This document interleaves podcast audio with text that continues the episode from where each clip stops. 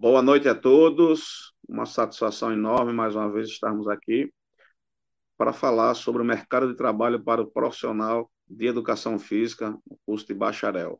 A UMJ é sempre orgulhosa, junto com todos nós que participamos da instituição, trazer esse conhecimento para nossos alunos, curso de educação física, que hoje estamos é, desenvolvendo na instituição. Antes de mais nada, é, queria desejar a vocês uma boa live, um bom encontro, um bom curso, que ao final nossos palestrantes estarão respondendo as perguntas. Aproveitem para a fala de cada um, dirigir suas perguntas no chat e estaremos passando para cada um para que eles possam responder ao final da nossa palestra. A nossa proposta curricular para o curso em Educação Física Bacharelado tem duração de quatro anos e é formar um profissional que, além de atuar na capacitação e restabelecimento dos níveis adequados de desempenho do corpo, é um especialista do movimento humano com um olhar abrangente pela promoção de saúde e qualidade de vida, buscando transmitir os valores fundamentais para a conscientização quanto a uma vida saudável. Durante a graduação, você, aluno, terá contato com tutores especialistas nas áreas das disciplinas que vocês estarão cursando. Hoje daremos mais uma vez continuidade ao nosso curso com o tema dos esportes individuais. E para este grande dia, para essa grande live, nós trazemos o professor Irã Cândido, professor renomado de judô, professor Maebal Vasconcelos, já colocou inclusive atleta olímpico é, na seleção brasileira, medalhista, professor Diego Calado, mestre da natação também, um dos mais renomados professores aqui, e o mestre Gilberto Silva, que não é o jogador, mas é o mestre professor de Taekwondo. Então, boa noite a todos, sejam bem-vindos. Eu aproveito para dar boa noite ao professor Irã Cândido, a quem eu passo agora a palavra. Seja bem-vindo, professor, uma honra muito grande, um prazer ter você aqui junto conosco. Boa noite a todas e a todos. Tá? Fico muito feliz e lisonjeado com, com o convite. Né? Só para fazer a minha descrição, eu estou sou um, um jovem aí de 44 anos, cabelos pretos e curtos, estou vestido com um kimono azul com linhas brancas nos ombros. Atrás de mim tem uma parede na cor creme e um bonequinho de judô com a faixa vermelha e branca lá atrás. Então, essa é, essa é a minha autodescrição é importante que a gente utilize sempre esses métodos. Fico muito feliz pelo convite. Realmente, como eu estou dizendo aqui, estou lisonjeado duas vezes. Uma por ter tá fazendo parte desse momento aí da UMJ. É, nós conversávamos sobre esse projeto há muito tempo já. A UMJ, antiga FAT, né, com os esportes sempre sobressaindo, sempre em destaque. A gente sempre falava isso quando contava com, com o nosso coordenador aí, imagine quando tiver educação física, que esse dia chegou. Né? Chegou agora e a, a faculdade oferecendo o curso de educação física uma, uma maravilha. E aí eu fico lisonjeado. Lisonjeado pela segunda vez por estar fazendo parte aqui de um grupo de seleto de, de, de profissionais. Só tem fera hoje à noite. Quem sou eu aqui perto dessas pessoas? Eu só tenho a, a aprender, como eu fiz a minha vida toda. E é uma vida galgada dentro do esporte, dentro da, da, da educação física. Eu acredito que para os que estão chegando agora, estão é, buscando fazer o curso de educação física, é um curso excelente, com um mercado de trabalho muito abrangente, não é um mercado restrito, não é um, um, um mercado fechado. Para aquelas pessoas que é, vão se predispor a trabalhar realmente, a gostar de estudar, com certeza tem um campo aí vasto e aberto para vocês. Tá? Gostou de estudar, gostou de trabalhar, não tem para onde. Você vai ter sucesso garantido. Tá? Independente de se você foi atleta ou não, se você quiser realmente estudar, botar a mão na massa, você vai, vai conseguir. É, eu, desde cedo, comecei com o judô. Eu tive a minha entrada no esporte por ter muitos problemas de saúde na minha infância, então eu Passei boa parte da infância dentro do, do, do hospital, e era, na época, né, início dos anos 80, final dos anos 70, e aí a fala é que eu jamais poderia estar fazendo esporte, porque os pulmões eram muito fracos, frágeis, e não tinha como, como viver uma vida dentro do esporte, como eles observavam naquela época. E aí, contrariando tudo isso, aos 9 para os 10 anos de idade, eu tive meu primeiro contato com o judô, né, na prática, realmente. Meu pai já treinava judô já. E aí tive meu primeiro contato dentro da escola com um professor maravilhoso, meu sensei. Hoje não está mais entre nós, já, já está falecido, professor Pedro Vieira, saudoso Pedrão. E comecei no colégio Hélio Lemos, hoje chama-se Colégio Escola Nosso Lar. Comecei lá com o judô, é, me apaixonei, né, como cada um está aqui, acredito que quando você se identifica com uma modalidade, aí não tem mais como, como sair dela, você está tá feliz porque você encontrou o seu Ikigai. Eu acho que é isso que eu falo quando, eu, quando eu falo de judô, quando eu falo de esporte. É o meu Ikigai, aquilo que o, os japoneses falam, que você, quando encontra algo que você faz, que você se sente feliz porque faz, você consegue perceber que você faz bem feito, e aí você consegue perceber que além de fazer bem, estar tá feliz, faz bem feito, você consegue se manter financeiramente, economicamente com aquilo que você faz, e ainda mais aquilo que você já está fazendo, você consegue tá, trazer alguns benefícios para a sociedade. Então, isso eles trazem como Ikigai, e os esportes têm muito essa filosofia do Ikigai de você se encontrar dentro de uma modalidade. Foi o que aconteceu comigo, com um ano e meio, quase dois anos de judô. Eu fui para o meu primeiro campeonato brasileiro, foi logo em São Paulo, onde está a nata da modalidade do judô. Né? E aí lá eu consegui é, ser o primeiro alagoano a trazer uma medalha do Campeonato Brasileiro de Judô para Alagoas. Fui vice-campeão brasileiro naquele ano, lá em Santos, em 1988 ano que foi ano das Olimpíadas de Seul, então foi no mesmo período, então foi algo que foi bem bem legal para as questões de, de, de marketing, de, de, divulgação, porque era um esporte pouco divulgado e naquele ano começou a ser mais divulgado com a medalha em Seul do Aurélio Miguel.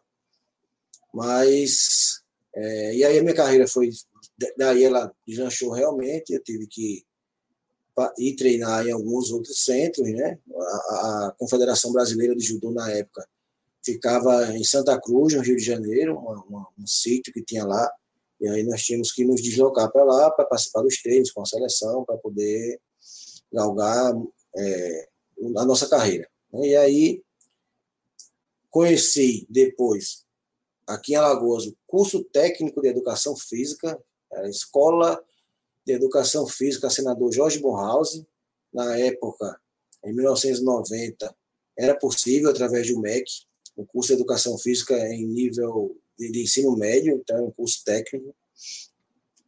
Foi inclusive onde eu conheci o professor Erivaldo Manuel, nosso shampoo, nosso coordenador aqui da UMJ. E foi um, algo para mim muito importante, porque foi meu primeiro contato com as questões mais técnicas de pedagógicas, né, das questões mais técnicas do esporte, você que realmente começasse a aprofundar no, nos assuntos de esporte e educação física. E aí depois, é, como eu já vinha galgando no, no, nas, nas, competições escolares, e eu queria chegar nas competições universitárias também, é, fui para o FAO, no curso de pedagogia, foi o primeiro, primeira, primeiro curso que eu fiz, né? Depois fui para educação física e depois cursei direito. Então foram três cursos que eu fiz, são as paixões da minha vida, né? Que é a questão da pedagogia, a educação física e o curso de direito. Isso aí são as, as paixões. Agora, uma coisa importante para aqueles que estão pensando em fazer educação física é que você vai ter que estudar pelo resto da vida. Tá? Você não pode ficar é, parado no tempo, você tem que estar o tempo todo se aperfeiçoando, o tempo todo buscando. Como esse mercado é muito vasto, você vai encontrar o seu nicho ali e você vai ter que se aprofundar nele. E aí, para isso, você tem suas pós-graduações, você tem seus, seus grupos de estudo, enfim, mestrado, doutorado, mas você não pode parar nunca de se aperfeiçoar, principalmente quem trabalhar com esporte. O esporte ele, ele, ele tem um desenvolvimento mutável, ele não para de se desenvolver. Tá? Então você não consegue observar, por exemplo, o judô hoje, que eu comecei a treinar, hoje é, é bem diferente. Eu ainda comecei a treinar na época em que os judocas faziam a pegada primeiro, se estudavam, depois iniciava praticamente a luta. Já na, na final dos anos 80 para 90 já era uma coisa diferente, já havia briga de pegada, e as regras foram mudando, tanto que é bem diferente. Por exemplo, esse, essa, esse traje que eu estou usando aqui, um judogi azul, na época não existia. Né? Foi justamente um pedido da Federação Internacional para atender a padrões e exigências comerciais que facilitariam com que a modalidade fosse percebida no mundo. Nós tínhamos muito a percepção do, dos esportes coletivos. E nos esportes coletivos você já tem a premissa de que os uniformes têm que ser diferentes. Facilita o entendimento da arbitragem, facilita o entendimento de quem está assistindo.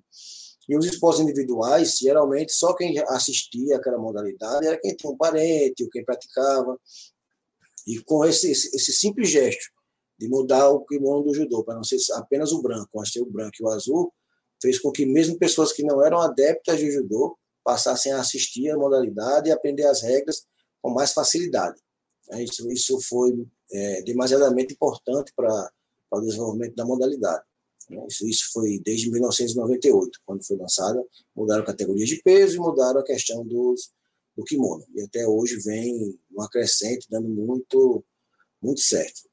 Na modalidade de judô, né? o, o campo também é muito vasto. O judô é uma modalidade que ele foi, criar, é, foi criada para ser um método de educação no Japão, na verdade. Né? Jigoro Kano era adepto do Jujutsu, ele praticava lá no Japão. Jigoro Kano é hoje em todos os cursos mundiais onde você passar para fazer um mestrado, um doutorado, um pós-doutor em educação física, você vai ouvir falar sobre Jigoro Kano, que ele é o pai da educação física no, no Japão, e ele um grande nome dentro do Comitê Olímpico Internacional. Então, ele é filósofo e professor de educação física. Então, é muito. A gente, todas as, as, as, modalidades terminam passando nos cursos de aperfeiçoamento pelos ensinamentos de Jigoro. Não só quem é do judô, tá? mas a modalidade justamente começou com ele com essa ideia de se, faz, de, de, de se ter um método de educação, tá? buscando dois princípios importantes, que é o progresso e prosperidade mútua. Então, que você não queira ter o egoísmo de crescer só, que você sempre quer crescer ao lado de alguém, junto com alguém. Então, por isso esse princípio do progresso e prosperidade mútua. E o outro princípio, segundo princípio, é o melhor uso da força. Então, você usar da inteligência, você usar da, de métodos e técnicas e táticas para que você utilize o mínimo de esforço para o máximo de eficiência. Então, esses dois princípios são os, os princípios basilares do, do, judô e que ele sempre trouxe que você teria deveria levar para sua vida e não apenas na hora do tatame, que a vida seria o tatame, na verdade, o grande dojo né, de aprendizado, e você deveria utilizá-la o tempo todo. Então, quando ele fala do CD para vencer, que se um adversário lhe empurra, você puxa, né? Você vai usar a força dele contra ele mesmo, que você utilizasse isso nos momentos da sua vida. Então, no momento de uma, uma discussão com alguém, você ceder, você às vezes é melhor ficar caladinho, ouvir e estar tá feliz do que achar que está certo e está tá entrando num combate que você não vai sair vitorioso. Então, ele é, pregou muito essa questão da, da inteligência utilizada na hora dos combates. Então, nós, por, por, ser um método de educação, se dá muito bem nas escolas. Então, hoje, raramente, ou você encontra uma escola que tem judô, ou você encontra uma escola que está querendo colocar o judô lá, é, introduzir o judô na escola. Então, é um campo muito aberto. É, esse lado da escola que estão querendo colocar o judô é muito grande, tem muitas escolas querendo colocar, introduzir, a questão do espaço, o chatão, precisa que o profissional vá lá, o profissional não precisa apenas dar aula de judô, mas é bom que ele tenha informações sobre a questão do material que possa ser usado, o tipo do kimono que é diferente, chamamos de gi, né, que é o judo gi, é o kimono de judô, que é um pouco mais grosso do que de outras modalidades. O tatame, a espessura do tatame, às vezes você vai querer chegar numa escola, numa academia, tem um tatame com espessura de 20 milímetros, que é ideal para treino de jiu-jitsu, mas não é ideal para o treino do judô. O judô precisa pelo menos ter uma espessura de 40 milímetros para os treinos, no mínimo. Né? Então, gente, o, o, profissional precisa estar gabalitado para observar esses detalhes. Além das aulas, né, que você pode dar nas, estar nas academias, no, nas seleções, no, no, nas escolas, você tem um, uma gama de, de, de, de, informações e de atividades que você pode fazer através do judô. Então, fica aí a dica para aqueles que, que estão é, almejando o curso de educação física, que estão fazendo o curso de educação física, o quanto é vasto o campo esportivo. Né? Eu também é, sou militante da área do paradesporto, desde cedo, desde criança, é, tive um convívio nas escolas, quando eu passei com pessoas com deficiência, e sempre gostei. Quando cheguei na faculdade, no curso de Educação Física, tinha uma disciplina que na época era chamada de atividades adaptadas para pessoas portadoras de necessidades educacionais especiais. Era como se chamava uma pessoa com deficiência na época. Né? Hoje a gente já, já tem uma, uma terminologia muito mais é, pensada, né? que busca chamar primeiramente de pessoa, seguindo a Convenção do Direito da Pessoa com Deficiência. Então, é um campo muito aberto também, onde você precisa, mais uma vez vou dizer, precisa gostar de estudar, quem quer ser um, um bom profissional na área da educação física tem que gostar de estudar e tem que meter a mão na massa, tá? Tem que, tem que vivenciar a coisa, tem que, que fazer acontecer. Tá? Então, aqui em Alagoas aconteceu um, curso, um mini curso, um final de semana de vivência de judô, de judô paralímpico. Participei desse curso, foi lançado um, desafio se alguém queria ou pensava em fazer aulas de judô para pessoa com deficiência visual. As pessoas ficaram meio receosas, que achavam que era muito difícil, mas eu topei o desafio quando começamos um grupo aqui em Alagoas, um grupo diferente do. E aí, olha só como fica como o, o leque de opção vai abrindo. É, não era apenas o desporto paralímpico, porque o paralímpico ele é exclusivo para a pessoa com deficiência visual, e aí tem a baixa visão e tem o 100% que a gente chama de cego. Né?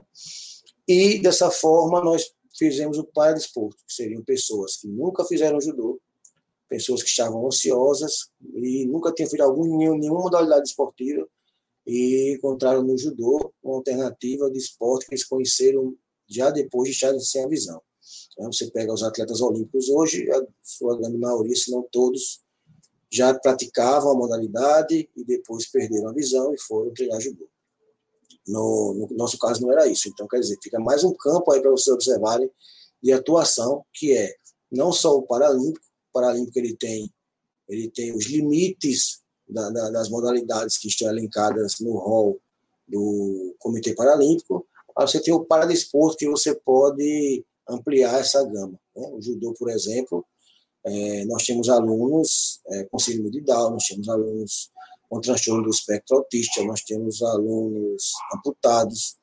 Então, você vê quanto grande é essa gama de, de, de, possibilidades que você pode ter na área da educação física. Né? Hoje eu faço parte da Comissão de Direito Esportivo da OAB, então mais um, mais um, um campo que o esporte me proporcionou, né? foi quando eu, ao terminar o curso de Direito, né, fui buscar minha especialização em direito esportivo justamente por essa facilidade que eu tinha com, em falar sobre estar, estar envolvido com esporte. E tantas outras coisas mais que a educação física pode nos proporcionar. Então, fico muito feliz, mais uma vez, agradecer aqui a, a oportunidade é, para falar de mercado de trabalho, de judô, de educação física, eu passaria aqui a noite toda, um dia inteiro falando. Né? Tem, o campo é muito aberto, mas aquilo que eu disse, precisa querer, gostar e querer estudar, tá? de estudar, e ter coragem para meter a mão na massa e colocar em prática os ensinamentos. Não adianta só querer também ficar estudando e não, e, e não colocar em prática, e também não, não adianta querer colocar em prática sem se preparar antes. Então, esse é o, o recado que eu deixo para vocês aí, né? essas gerações novas que estão chegando aí com tudo, que estão vindo munidas aí de muita tecnologia, que o campo é vasto e tem aí um terreno gigantesco para que vocês possam pisar e montar a história de vocês também. Um forte abraço a todos, daqui a pouco a gente volta. Professor Irã, muito, muito bom né, ver essa aí você assim falando sobre a diversidade assim da, das várias áreas, né? Você realmente aproveita tanto na parte do ensino como na parte de gestão, né? Isso que deixa assim todo o nosso profissional de educação física muito feliz e orgulhoso de saber que você realmente explora por conhecimento, né? Porque, como você falou, é, tem que se preparar, não pode parar de estudar. E nessa linha, o nosso curso, professor, ele prezará pela inter-relações entre o ensino, a pesquisa e a extensão, vinculando o saber ao fazer, a teoria prática, a pesquisa e intervenção educativa nas diversas, das diferentes tarefas e dimensões do homem, mediada pela corporalidade humana em seu sentido pessoal e social. Isso é um lema, uma, uma linha que nós vamos adotar no bacharelado da UMJ. Muito obrigado, professor. Daqui a pouco a gente se fala. Eu acho que a noite aí vai ser bem legal. Parabéns pela carreira, pela história, pelo trabalho realizado em prol do esporte alagoano. Eu convido agora o nosso professor Maebal Vasconcelos, professor do CRB, professor da Federação Alagoana de Atletismo, já revelou grandes atletas para o Brasil, inclusive atletas que chegaram à Olimpíada. Então, assim, é uma referência, o ícone do, do atletismo alagoano. E brasileiro hoje, porque é uma pessoa conhecida no Brasil inteiro. Então, boa noite, professor Maibal, uma honra, um prazer, um privilégio participar junto com o senhor dessa live. É, boa noite a todos e a todas. Eu quero agradecer a você, Shampoo, pelo convite. Acho que essa ação que a OMG tem feito é importantíssima da gente trocar informações e falar um pouco MJ, sobre... professor. O MJ, o MJ tem feito é importantíssimo. Da gente trocar informações, falar um pouco a respeito do atletismo, parabenizar pelas escolhas, né? principalmente a oportunidade de rever meus colegas, Diego, Gilberto, Irã. É um prazer também estar falando para tanta gente interessada pelos esportes individuais e especificamente o atletismo. Falar um pouco da minha trajetória, comecei a minha carreira como atleta no Colégio Sagrada Família, onde fui convidado pelo saudoso professor Belmiro, que fez uma convocação nas salas de aulas para selecionar atletas para representar não só a escola, mas principalmente representar o estado de Alagoas nos Jogos Estudantis Brasileiros e do GEAL também, que era seletiva para os Jogos Estudantis Brasileiros. Me destaquei e em seguida fui convocado para a seleção alagoana de atletismo e participar representando Alagoas nos, nos Jogos, naquela época era Jogos Estudantis Brasileiros, hoje é a Olimpíada Escolar da Juventude, né?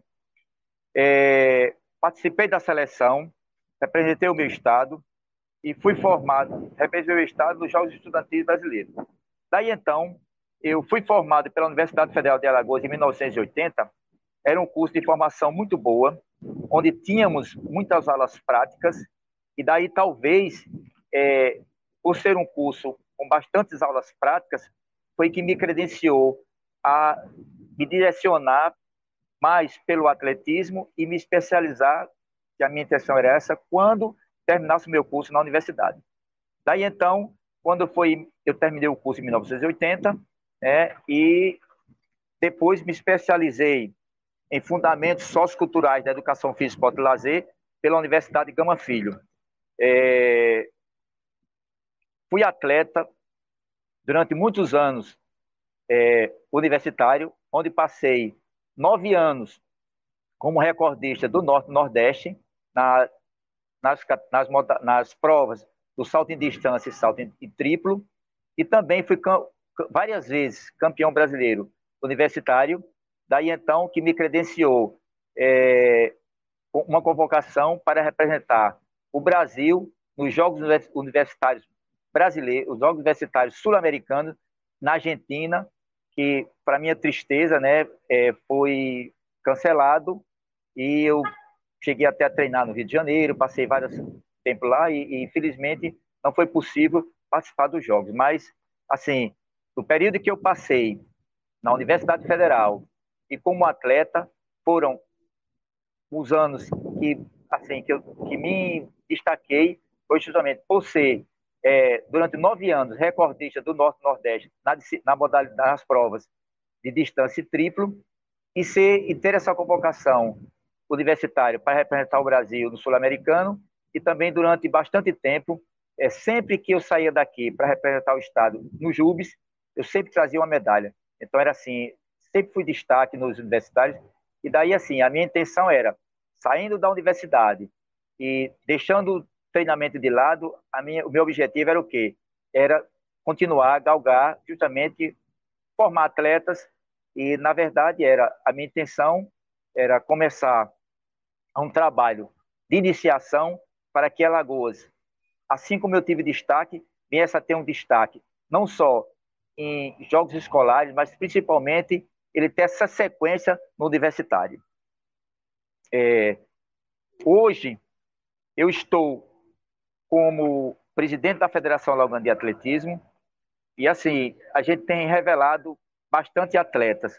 Na verdade, é, a Federação Alagoana de Atletismo ela tem contribuído muito é, com esses com esses resultados, com esses atletas, principalmente com os resultados, onde nós tivemos o grande destaque em 2016 foi a convocação de Bruna Jéssica Farias e Bruno Listenório para representar o Estado de Alagoas e o, e, a, e o Brasil no Rio 2016. É, na verdade, por ter, por ter revelado esses dois atletas, eu fui convidado é, para participar da Olimpíada e fiquei é, no mesmo hotel que os atletas do Brasil estavam hospedados, onde nós ficamos na CDA, na aeronáutica, na, na aeronáutica, onde nós tínhamos toda aquela logística de alojamento, treinamentos. Inclusive, participei de alguns treinamentos de várias equipes é, do mundo, como Cuba, Trinidad Tobago, Jamaica, enfim. Isso me deu um referencial muito grande para a minha carreira, não só como atleta, que sou hoje master, mas principalmente como treinador na formação de grandes atletas.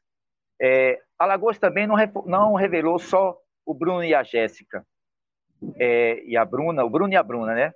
É, nós tivemos também, nós, a federação hoje, ela participa de todos os campeonatos regionais, é, que são os chamados Norte-Nordeste.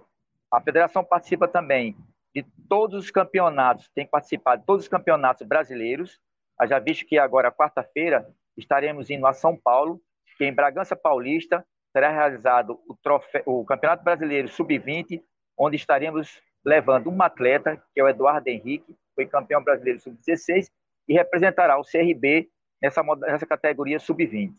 Nós tivemos outros destaques, como é, Viviane, é, Vitor, é, Yolanda, Tamara e tantos outros. É, na minha, como profissional, né, eu trabalhei, eu trabalho hoje na Prefeitura Municipal de Maceió como professor, como professor, sou professor também do Estado como professor, já aposentado, e trabalhei também nas instituições, fui professor substituto da Universidade Federal de Alagoas por três anos, professor da antiga IBESA, UNIRB, na modalidade de atletismo, é, fui professor do SESMAC na no SESMAC, com as equipes de atletismo que representavam o SESMAC nos Jogos Universitários Brasileiros. E, por fim, é, fui convidado, tive esse privilégio, né, de, em 2015, é, ser chefe de uma delegação do Campeonato Sul-Americano Sub-16 em Cali, na Colômbia. Fui chefe de delegação é, do, do Campeonato Sul-Americano Sub-23 como chefe de delegação e Lima, no Peru. E, assim, é, isso me credibilizou de ter uma experiência muito vasta, não só é, representando o meu país como chefe de uma delegação, mas principalmente é, tendo essa oportunidade de me aprimorar e aperfeiçoar e ter um conhecimento não só com os atletas, com os dirigentes, com os treinadores e principalmente com o atletismo sul-americano. Então, isso tem me dado assim um respaldo muito grande e para si, não só para minha carreira, mas principalmente ter a oportunidade de ao chegar no meu estado passar essas informações e o que eu aprendi para os futuros profissionais e os futuros professores e aqueles que querem se dedicar à disciplina atletismo. Com relação ao mercado de trabalho, a Federação Alagoana tem contribuído muito com o mercado de trabalho aos futuros profissionais de educação física. Hoje, nós temos convênio com todas as instituições, é, SESMAC, UFAL, UNIRB e Estácio. É, nós recebemos diariamente, por período, cerca de 10 a 12 estagiários, onde eles têm acompanhado, onde eles, eles têm é, acompanhado não só os treinamentos dos atletas, mas principalmente um projeto que nós temos desenvolvido aqui, que por hora está parado devido à pandemia, que é a base do esporte, onde nós temos é, trabalho com as idosas, nós temos o, o atletismo, temos o esporte é, educacional, que é o voleibol, o handebol, o futsal e o basquete. E temos aqui também o voleibol feminino, o futebol feminino e o atletismo masculino e feminino. Esse é um projeto que a federação desenvolve, além de trabalhar com 150 idosas hoje, e eles fazem aqui Zuba de segunda a quinta-feira, e é feito pelo nosso colega aqui, professor Marcelo. Então, assim, o Estado de Alagoas, o Estado de Alagoas hoje, ele conta com duas pistas de atletismo, sendo uma na Universidade Federal de Alagoas e outra recentemente inaugurada na cidade do Pilar, onde é um complexo esportivo é, Vila Olímpica, em que o material de primeiro mundo é praticamente o mesmo material que é usado na, no Centro Olímpico lá em São Paulo, foi feito aqui. É, hoje, é, eu diria que o mercado de trabalho na disciplina atletismo, ela assim, ela é, é muito vasto. Haja visto que é, sempre, recentemente eu tenho recebido aqui não só os diretores de, de escolas particulares, os é, prefeitos, os secretários de esporte da, de, do, do, interior, é, solicitando da federação é, se há profissionais qualificados para trabalhar com atletismo, porque eles hoje têm interesse que essa modalidade seja difundida não só no município, mas principalmente no nosso estado, em função de que é, quase todos os municípios hoje participam dos Jogos Escolares, dos Jogos Estudantis de Alagoas, que é o, o GEAL.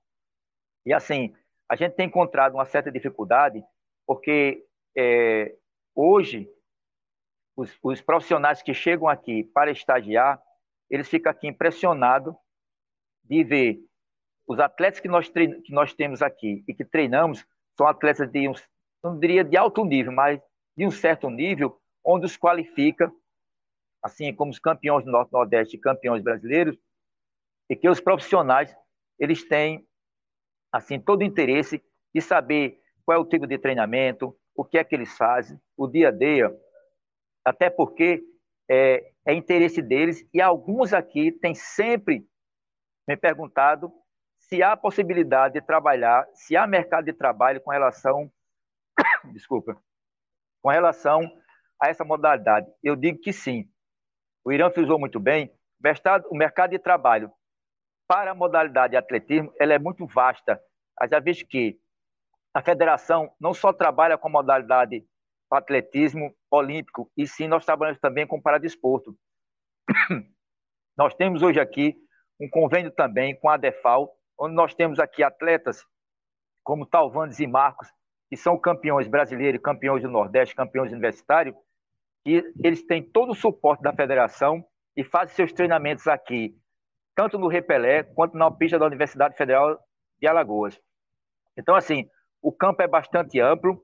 É, eu diria, assim, para aqueles que querem ingressar no curso de Educação Física, que sejam bem-vindos, que não tenham dúvida de que o curso é bastante promissor e outra, e a modalidade de atletismo, que se for inserida, que eu tenho certeza que será, ela vai trazer um grande benefício, não só para os futuros profissionais, mas principalmente para alavancar mais atletas, é, descoberta de talentos, que nós temos bastante aqui no Estado, e nós estamos carentes disso. Nós precisamos bastante de, de alunos e profissionais qualificados para trabalhar com essa modalidade que é uma modalidade que eu tanto amo, que ela faz parte da minha vida. Então, essa mensagem que eu deixo, Shampoo, é que o atletismo ele é uma modalidade que traz não só benefícios para a saúde, mas principalmente descobrir talentos e fazer com que a descoberta e desenvolvimento do talento seja feita de uma forma é, qualificada, uma forma bem é, é, de, de, uma forma qualificada e uma forma de uma sequência pedagógica que faça com que o, a, o aluno ou o atleta que treina essa modalidade, ele, ele, ele consiga alcançar os seus, os seus objetivos futuramente em eventos não só aqui no estado, mas principalmente no Brasil. Essa é a mensagem que eu deixo. E assim, para aqueles que querem é, que, que querem trabalhar com atletismo e que estão interessados, a Federação de Alago a Federação Alagoana de Atletismo ela tem uma sede aqui no Estádio Repelé, na sala 20. Ela está de portas abertas para receber não só os alunos de educação física, os futuros profissionais de educação física, futuros educadores físicos, mas principalmente aqueles que desejarem é, conhecer o nosso trabalho e saber como são feitos, realizados o nosso trabalho, os nossos treinamentos, não só com os atletas, mas principalmente com a iniciação, com os idosos, e assim, é, deixar essa mensagem para vocês, Sampu, e mais uma vez agradecer ao MJ pela, pelo convite, né? Dizer assim que a Federação Alagoana de Atletismo está estará de portas abertas para você, para a instituição e para todos os alunos, aqueles interessados que queiram aprender um pouco, saber um pouco da nossa modalidade. Uma boa noite a todos. Estarei aqui disposto, disposição para responder quaisquer tipo de perguntas que sejam direcionadas a mim. Parabéns, professor Maibal, realmente inspiradora, né? Essa trajetória do atletismo. A gente saber que tem tantos talentos aqui em Alagoas e que são trabalhados por profissionais. Imagina isso, a possibilidade desse campo de trabalho, esse mercado de trabalho, ele crescer. Quantos atletas mais não poderão aparecer e representar o nosso estado? Não tenha dúvida, professor, o MJ, nesse rol de instituições que o senhor falou, também se fará aí parceiro da Federação de Atletismo.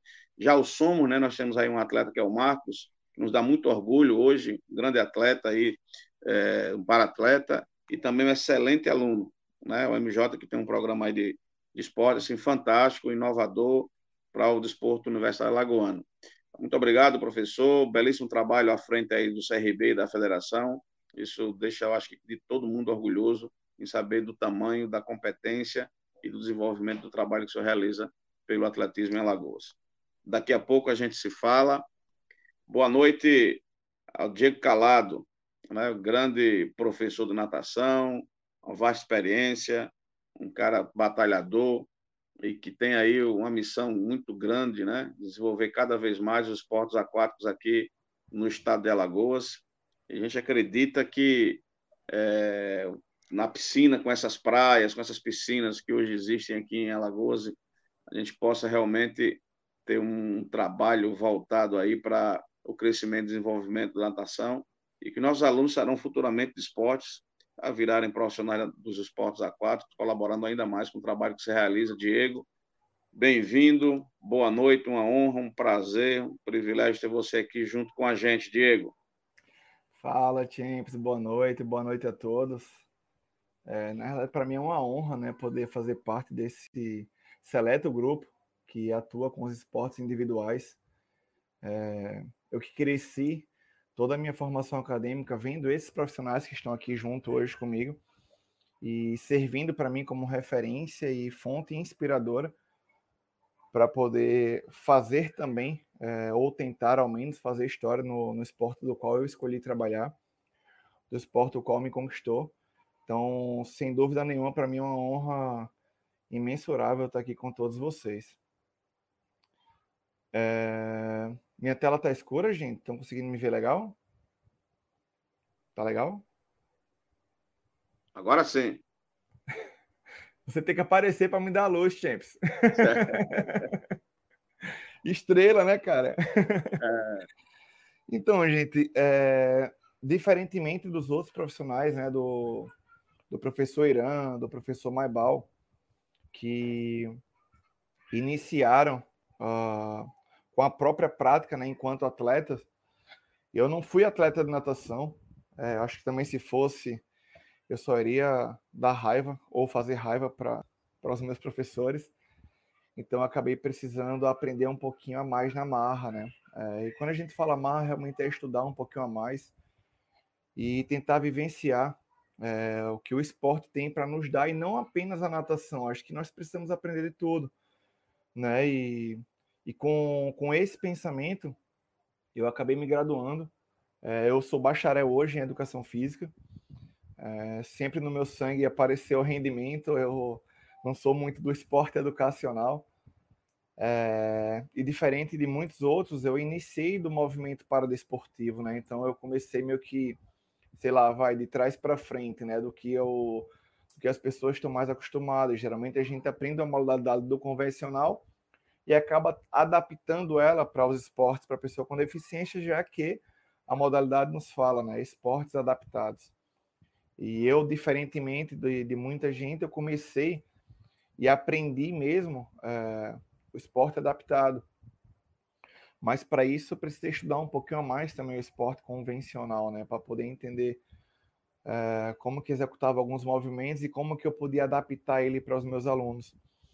E vocês vão poder entender que toda a minha trajetória é formada com o paradesporto, né? É, só em 2014, mais ou menos, eu comecei a vir para um convencional. Mas a gente vai chegar lá. Deixa eu só terminar um pouquinho aqui do que eu preparei do currículo para vocês, tá? É, eu sou treinador nível 2 pelo Comitê Paralímpico Brasileiro.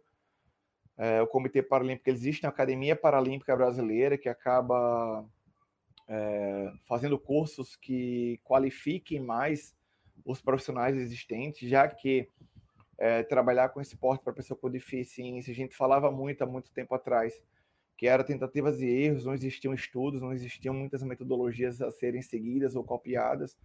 Então nós tentávamos fazer o que dava certo, nós acreditávamos ser bom, e o que dava errado nós já notávamos que não dava certo, e assim nós iremos nós fomos construindo ao longo desses anos a nossa própria metodologia. É, sou também treinador nível 4 pela Associação Norte-Americana de Treinadores, a ASCA, é, American Swim Coach, é, já voltado para o convencional.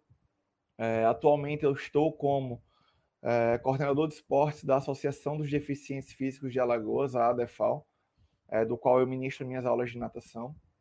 E grande parte da minha história é feita lá. desde o meu início de carreira até hoje eu continuo lá. E atualmente é, assumi a presidência da Federação Aquática do Estado de Alagoas. Uma batalha enquanto gestor. Mas vamos mirar hoje o Diego Calado enquanto professor. Acho que nós temos mais conteúdos a dar, já que eu estou engatinhando ainda nessa parte de gestão. É, então, para eu chegar hoje é, no esporte individual, eu iniciei lá em 2007. Comecei na DEFAL de forma voluntária é, na época, o professor estava precisando de alguém lá para auxiliar a colocar, a tirar da piscina, fazer esse trabalho mais braçal. E eu tentei agarrar aquela, aquilo ali como se fosse a minha oportunidade única.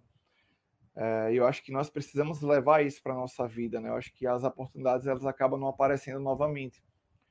E eu era auxiliar técnico em 2007. E eu detectei na época que só podia nadar na DEFAL quem já soubesse nadar, ou seja, não existia iniciação, e eles pensavam muito em trabalhar competição, mas não pensavam no futuro do esporte, né? E o futuro nós sabemos hoje, ou há muitos anos atrás, melhor falando, que o futuro de cada modalidade é a base. É o que nós fazemos ali na, nas escolas, é o que nós fazemos enquanto o indivíduo está aprendendo a ser um ser humano. É, acho que é a melhor, a melhor maneira de, de atuar ou de praticar o esporte, até para que a gente possa estar doutrinando e ensinando tudo que o esporte tem de bom para ensinar, não apenas as partes técnicas, mas toda a parte do indivíduo, né? Como o professor Irã deixou muito bem, bem claro aqui, eu, eu sou muito fã dos esportes, é, dos esportes de lutas, das artes marciais, porque eles nos ensinam muito isso, eles nos trazem muito esse, esse ensinamento da educação né, do, do respeitar o próximo, do respeito muito, do respeito mútuo, melhor falando, como o professor Irã muito bem frisou aqui na fala dele, eu não tenho dúvidas é, que alguns professores também irão, irão estar abordando um pouquinho desse tema. E eu tentei fazer um pouco diferente, por quê? Porque se já existia um professor que trabalhava a competição, eu entendi que naquela época, lá em 2007, eu não ia ter oportunidade de trabalhar, né? Então, eu fiz toda todo o projeto, toda a metodologia para tentar fazer uma iniciação. E essa iniciação, graças a Deus, ela foi aceita. É...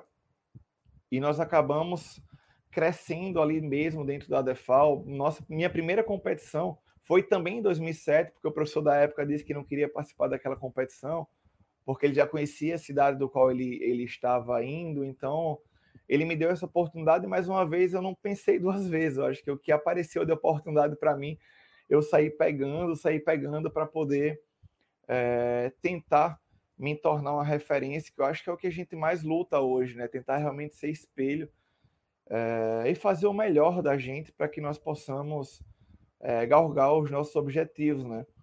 E em 2007 ainda também eu fiz um curso de natação com o professor Sejão, e ele foi muito, ele foi muito enfático quando ele falava que a educação física, ou melhor, treinador de natação não dá dinheiro, dá prazer. E o prazer dele em 2007 era poder vestir a camisa da seleção brasileira. Cara, isso me brilhou os olhos, né? E eu vi o Serjão me falar aquilo e eu pensei, cara, eu quero ser da seleção brasileira. Né? Eu acho que quem não quer trabalhar esporte de rendimento, quem gosta de rendimento, não quer chegar na seleção brasileira. Então, isso eu tracei para mim como minha meta, como um objetivo meu na realidade. Mas para chegar nesse objetivo, eu precisei fazer várias e traçar várias metas. Principalmente essa de formar uma base, de formar alunos novos, de ter atletas. Não que os, os alunos mais antigos não tinham é, as suas importâncias, eles eram fundamentais para aquilo, porque eles eram usados como referência para os mais novos.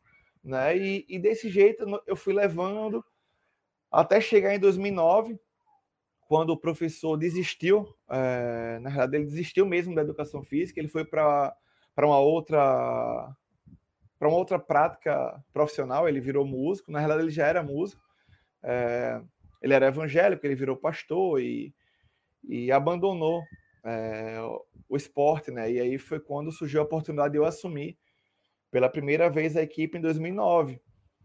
E os, todos os meus sonhos já estavam traçados no papel, né? Estavam escritos assim, ó. Eu gosto muito de escrever com caneta multicores, né? Porque me dá ênfase de algumas coisas. Então, é, todo o meu planejamento de head coach, que é líder de uma equipe, já estava traçado, ele já estava escrito. E para mim se tornou um pouquinho mais fácil fazer isso, né? Mais lógico. É, fazer atleta de alto rendimento não é fácil. Trabalhar com pessoas com deficiência é, também não era algo tão fácil, era coisa muito desafiadora, até por contas uh, do que a nossa própria sociedade impunha para eles, né? Tratavam como, como coitadinhos, e eles vinham para mim dessa forma, né? Como coitadinhos. E eu sempre tive a, a visão deles como não como um coitadinho ou como um cara que tem aquela deficiência ou como ele não conseguisse executar aquele movimento eu sempre olhei para ele tentando entender o que é que ele poderia me dar a mais do que aquilo que ele estava me mostrando. Eu acho que isso para mim realmente foi um divisor de águas. Eu acho que eu consegui, juntamente com uma equipe enorme que nós trabalhávamos na DEFAL, formar atletas muito bons. Porque primeiro nós pensamos que eles eram capazes, nós acreditamos neles, para depois fazer com que eles também acreditassem nele e depois acreditassem no nosso projeto, na nossa missão, no que nós tínhamos para dar para eles, né? E, e, o que dependia deles também, né? Eu costumava falar muito para eles que 30% é nosso, 70% é deles. Não adianta eu querer mais do que eles, eles precisam querer mais do que eu. E, e muitas vezes eu queria mais do que eles, que eu tenho o objetivo e o sonho de ser da seleção brasileira. E o, e o trabalho ele começou a, a, trazer frutos, nós começamos a colher frutos nos nossos campeonatos regionais. É, em 2007, quando eu iniciei na prática como auxiliar, fui para a primeira competição, nós éramos o 19 de um campeonato norte-nordeste de 22 equipes. E 2019, 2009, melhor falando, foi minha primeira equipe, minha primeira competição como head coach e nós também levamos uma pisa muito grande, porque nossa, nossa equipe estava em formação. Mas a partir de 2012, é, nós até hoje, nós sempre estamos entre os 13 melhores do Norte-Nordeste.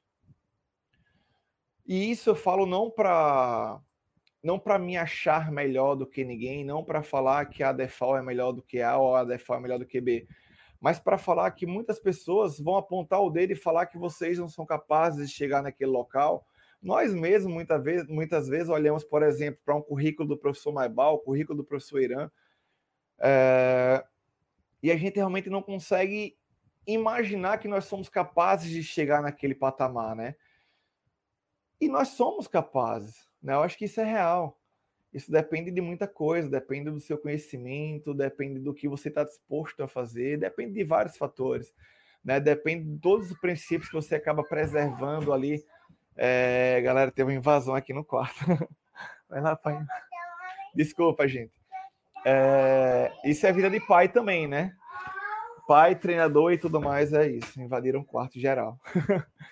é, então, assim, então é, tudo na nossa vida é possível. Eu me lembro em 2009, é, 2009, eu participei de um seminário da, da UK Sports, é, porque eles precisavam fazer um trabalho para os países subdesenvolvidos, é, já que eles iriam estar sediando as Olimpíadas em 2012, as Olimpíadas de Londres. E quando, na época, né, a, a presidente era Rosinha, é, ela olhou e disse: Diego, você vai representando a DEFAL. Quando eu olhei os professores que estavam, gente do céu, eu me caguei todo. Falava, cara, eu não sou capaz de estar lá, né? E ela disse: se você foi escolhida é porque você tem conhecimento e, e tem vontade de, de fazer. Cara, eu não posso falar para vocês se aquilo me motivou bastante e mostrou para mim que eu era capaz de estar entre os melhores né? e aprender com eles. Eu tenho mania de falar muito, mas depois que eu entrei é, nesse movimento, no movimento competitivo, cara, eu aprendi a escutar muito. Hoje eu, eu até hoje eu escuto muito mais do que eu falo, porque eles têm muito para nos ensinar e, e nós temos que entender que, que nós estamos em constante aprendizagem, né? Então, é, quando a gente acha que nós já chegamos no nosso limite máximo de conhecimento, a gente ainda não sabe de nada, né? Então, partindo de todos esses princípios, eu fui morar no Canadá é, em 2008. É, a ideia era aprender inglês, que eu perdi uma grande oportunidade é, de ir para as Olimpíadas de Pequim, porque eu não sabia inglês. E apareceu uma oportunidade para mim também em 2008, juntamente com as Olimpíadas, de ir para lá e eu fui. E acabei vivenciando toda a comunidade esportiva do Canadá. E eu comecei a entender que o esporte ele é a base de tudo. Né? Ele é ela é a base de muita coisa. E eu ficava me perguntando, cara, por que na faculdade que eu estudo as pessoas não falam tão bem do esporte? E, e é por isso que hoje eu tiro o chapéu para o MJ, né? O shampoo, eu venho conversando muito informalmente com o shampoo, a gente troca muita ideia. É, e o shampoo mostrou para mim toda a ideia que a UMJ tem com o curso de educação física. Cara, eu confesso a vocês, é, é um sonho de qualquer pessoa. Né? Então, eu fazia aulas, eu não posso falar da grade curricular, porque eu paguei praticamente todos os esportes, seja os coletivos, alguns individuais. Mas qual que era a diferença? Os professores de esportes, me perdoem a sinceridade, muitas vezes são frustrados e acabam não trazendo aquela empolgação que o esporte traz para gente. Né? Então, muitas pessoas olham assim: ah, cara, eu vou ser personal da academia porque o cara ganha X. Ah, eu vou ser professor de, ah, de alguma atividade aeróbica da academia porque o cara ganha Y. E o que é que o professor de esporte fala? Cara, o professor de esporte é falido. Ah, o professor de esporte, desculpa a expressão, ele é fodido. Ah, o professor de esporte. Gente, não é a realidade que nós. Pode ser a realidade de muita gente hoje. Mas quem vai dar o seu valor é você. É, nós precisamos entender que o preço, ele não é apenas o preço, é o valor do que você está agregando com aquele produto. Né? Então, cara, o que é a natação hoje no nosso mercado atual? Cara, natação hoje, com o coronavírus aqui batendo na nossa porta, para mim, pelo menos na minha ótica enquanto profissional, é uma das modalidades mais procuradas por vários aspectos.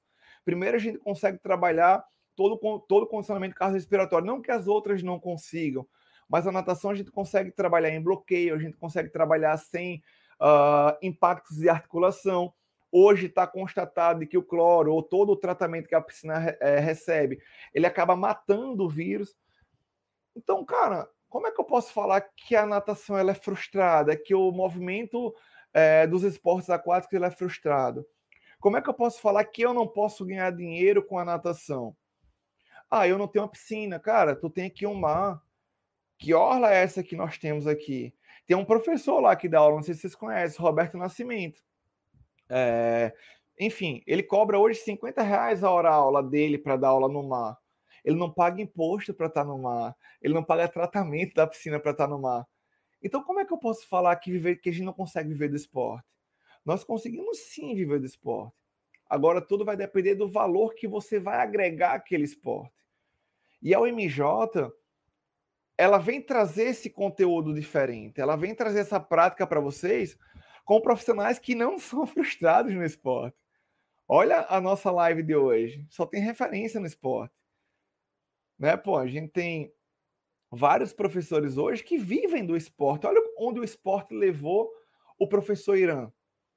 Olha onde o esporte levou vários outros professores. Olha o que o esporte projetou na minha vida. Cara, eu tive a oportunidade de conhecer praticamente o Brasil inteiro através do esporte. Eu tive a oportunidade e a honra de conhecer países por conta do esporte. Eu tive o prazer de ver o hino nacional tocando porque um atleta meu, feito por nós aqui em Alagoas, foi campeão mundial. Então, como é que eu posso falar que o esporte não é bom? Como é que eu posso falar que eu não vivo do esporte? Hoje, eu posso falar para vocês que 95% da minha renda é, é através do esporte. 5% são as coisas que eu fico inventando, né? Mas é, nós precisamos ter a leitura do profissional. Quando eu entrei na Defal, todo mundo falava: Ah, Diego, não vai fazer curso por conta própria. Diego, não vale a pena porque a Defal não dá esse investimento para você. Cara, o investimento ele é seu. Investir em conhecimento não é gastar dinheiro, é investir. Quantas vezes eu precisei passar 15 dias em Uberlândia aprendendo lá no Praia Clube com vários treinadores da seleção brasileira? Quantas semanas eu precisei passar lá em São Paulo, no CT Paralímpico, uma referência no mundo, que está aqui batendo na nossa porta? Ah, mas porque a minha empresa ou a minha academia não paga para eu ir, eu não vou. Cara, se vira, vai atrás. Se você não for atrás, aí eu, sim, eu posso falar que você realmente não vai conseguir viver do esporte, porque você vai ser apenas mais um no esporte. E o esporte ele não está ligado apenas ao, ao viés educacional, o esporte está ligado a vários fatores, incluindo a saúde. Cara, olha aqui para o atletismo, a nossa orla de Maceió, como que ela é. É prática de, de caminhada, é prática de corrida, é prática de beach tênis, é prática de futebol. Cara, tudo isso é esporte. É prática de, de natação no mar. Ah, eu não consigo ensinar natação no mar. Cara, eu dou aula para criança no mar. Eu ensino a criança a nadar no mar porque a criança não tem piscina. Então, o que é impossível? O impossível é que você vai colocar na sua cabeça e ponto. Mas também depois, não vamos falar que não dá para viver do esporte. Né? Então, assim, nós precisamos fazer toda uma analogia do esporte. Onde é que o esporte pode me levar? O que é que eu estou fazendo para viver do esporte? Então, vamos fazer uma análise, vamos botar isso numa balança para ver realmente se, se o esporte é ruim. E eu posso falar para vocês, cara, se eu dependesse de incentivo de colegas meus de trabalho, se eu dependesse de incentivo de alguns professores meus de faculdade, eu, eu teria mudado de, de área, eu teria mudado de ramo. Mas o esporte ele me ensinou a agregar valor. O esporte ele me ensinou a mostrar que eu não só dou apenas uma aula de natação. Cara, nós, através do esporte, podemos trazer dignidade a um ser humano. Existe coisa melhor do que isso? Você pode fazer, você pode reinserir um ser humano na sociedade através do esporte. Essa é a famosa inclusão. Então, cara, você pode reabilitar uma pessoa e não só reabilita pessoas com deficiência, não, gente. Pô, você tem uma hernia de disco, você precisa de reabilitação, você tem polifibromialgia, você precisa de reabilitação, você tem artrite, artrose, tendinite ou escambau A4, você precisa de uma reabilitação. E na nossa Constituição do Profissional de Educação Física, ela fala assim, que nós somos licenciados a invadiram de novo. Nós somos licenciados a atuar na reabilitação do paciente através do esporte. Então, gente, vamos entender o que é que a nossa profissão nos permite fazer, para depois eu ficar me engessando. Eu fui muitas vezes criticado porque eu utilizava duas metodologias na minha iniciação de natação. Eu utilizava Bad Ragaz e Halliwick. Chegou um cara e disse: Ah, você não pode fazer essa metodologia porque ela é do fisioterapeuta. Eu falei: Então me mostra na Constituição que ela é específica do fisioterapeuta. Uma das metodologias eu utilizo e implemento, ou seja, flutuadores. Como é que nós ensinamos a nadar com flutuadores? Em seguida, eu vou desmamando essa metodologia, eu acabo entrando em outra que já são sem flutuadores. Eu utilizo o corpo dele para gerar força para ele mesmo. Mas nada me proíbe em fazer isso. E muitos profissionais amigos meus falaram que eu estava proibido em fazer isso. Né? Mas, logicamente, nós vamos consultar o nosso conselho, nós vamos consultar a nossa constituição do nosso conselho maior, que é o CONFEF, e vamos entender qual, qual que são os nossos, nossos direitos e nossos deveres. Agora, cruzar os braços e falar que eu não posso fazer isso, gente, ninguém pode proibir você de fazer alguma coisa. Cara, veste a roupa e vai fazer. Então, como nós, como todos os professores que falaram agora aí, há uma infinidade de atividades para nós fazermos com o esporte. Eu vou citar uma pessoa aqui no Chá da Lagoa, chamada Shirley Oliveira, professora de natação. Cara, não vou falar que ela tá rica, vai, mas ela tá ganhando muito dinheiro hoje, ela tá satisfazendo muita gente, que eu acho que isso é o mais importante. Com natação de bebê e trabalho funcional infantil aprendizagem motora, psicomotricidade. Quantos de nós fazemos isso? São poucos, contamos nos dedos.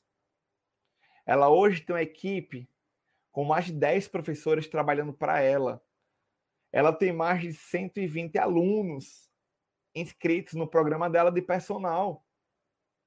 Cara, ela está levando lazer, desenvolvimento, através do esporte.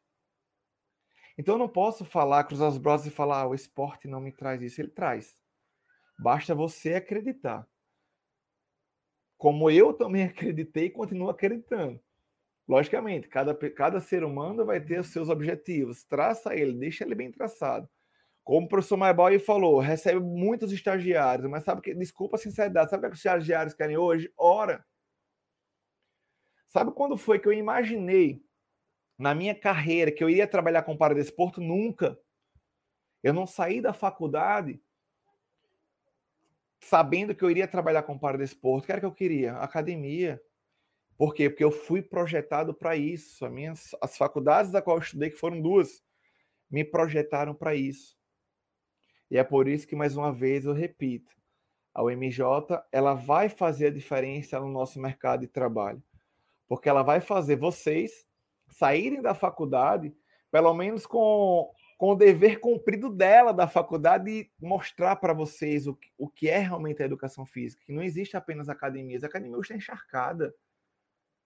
A academia hoje está lotada. Quantos professores de natação vocês conhecem que trabalham com pessoa com deficiência de rendimento?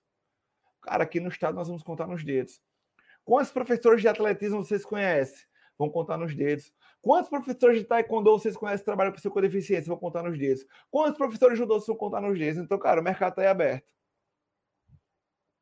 Basta nós queremos sair da modinha que a sociedade nos impõe e nós fazermos a nossa modinha. Cara, faz tu onde vai se faz.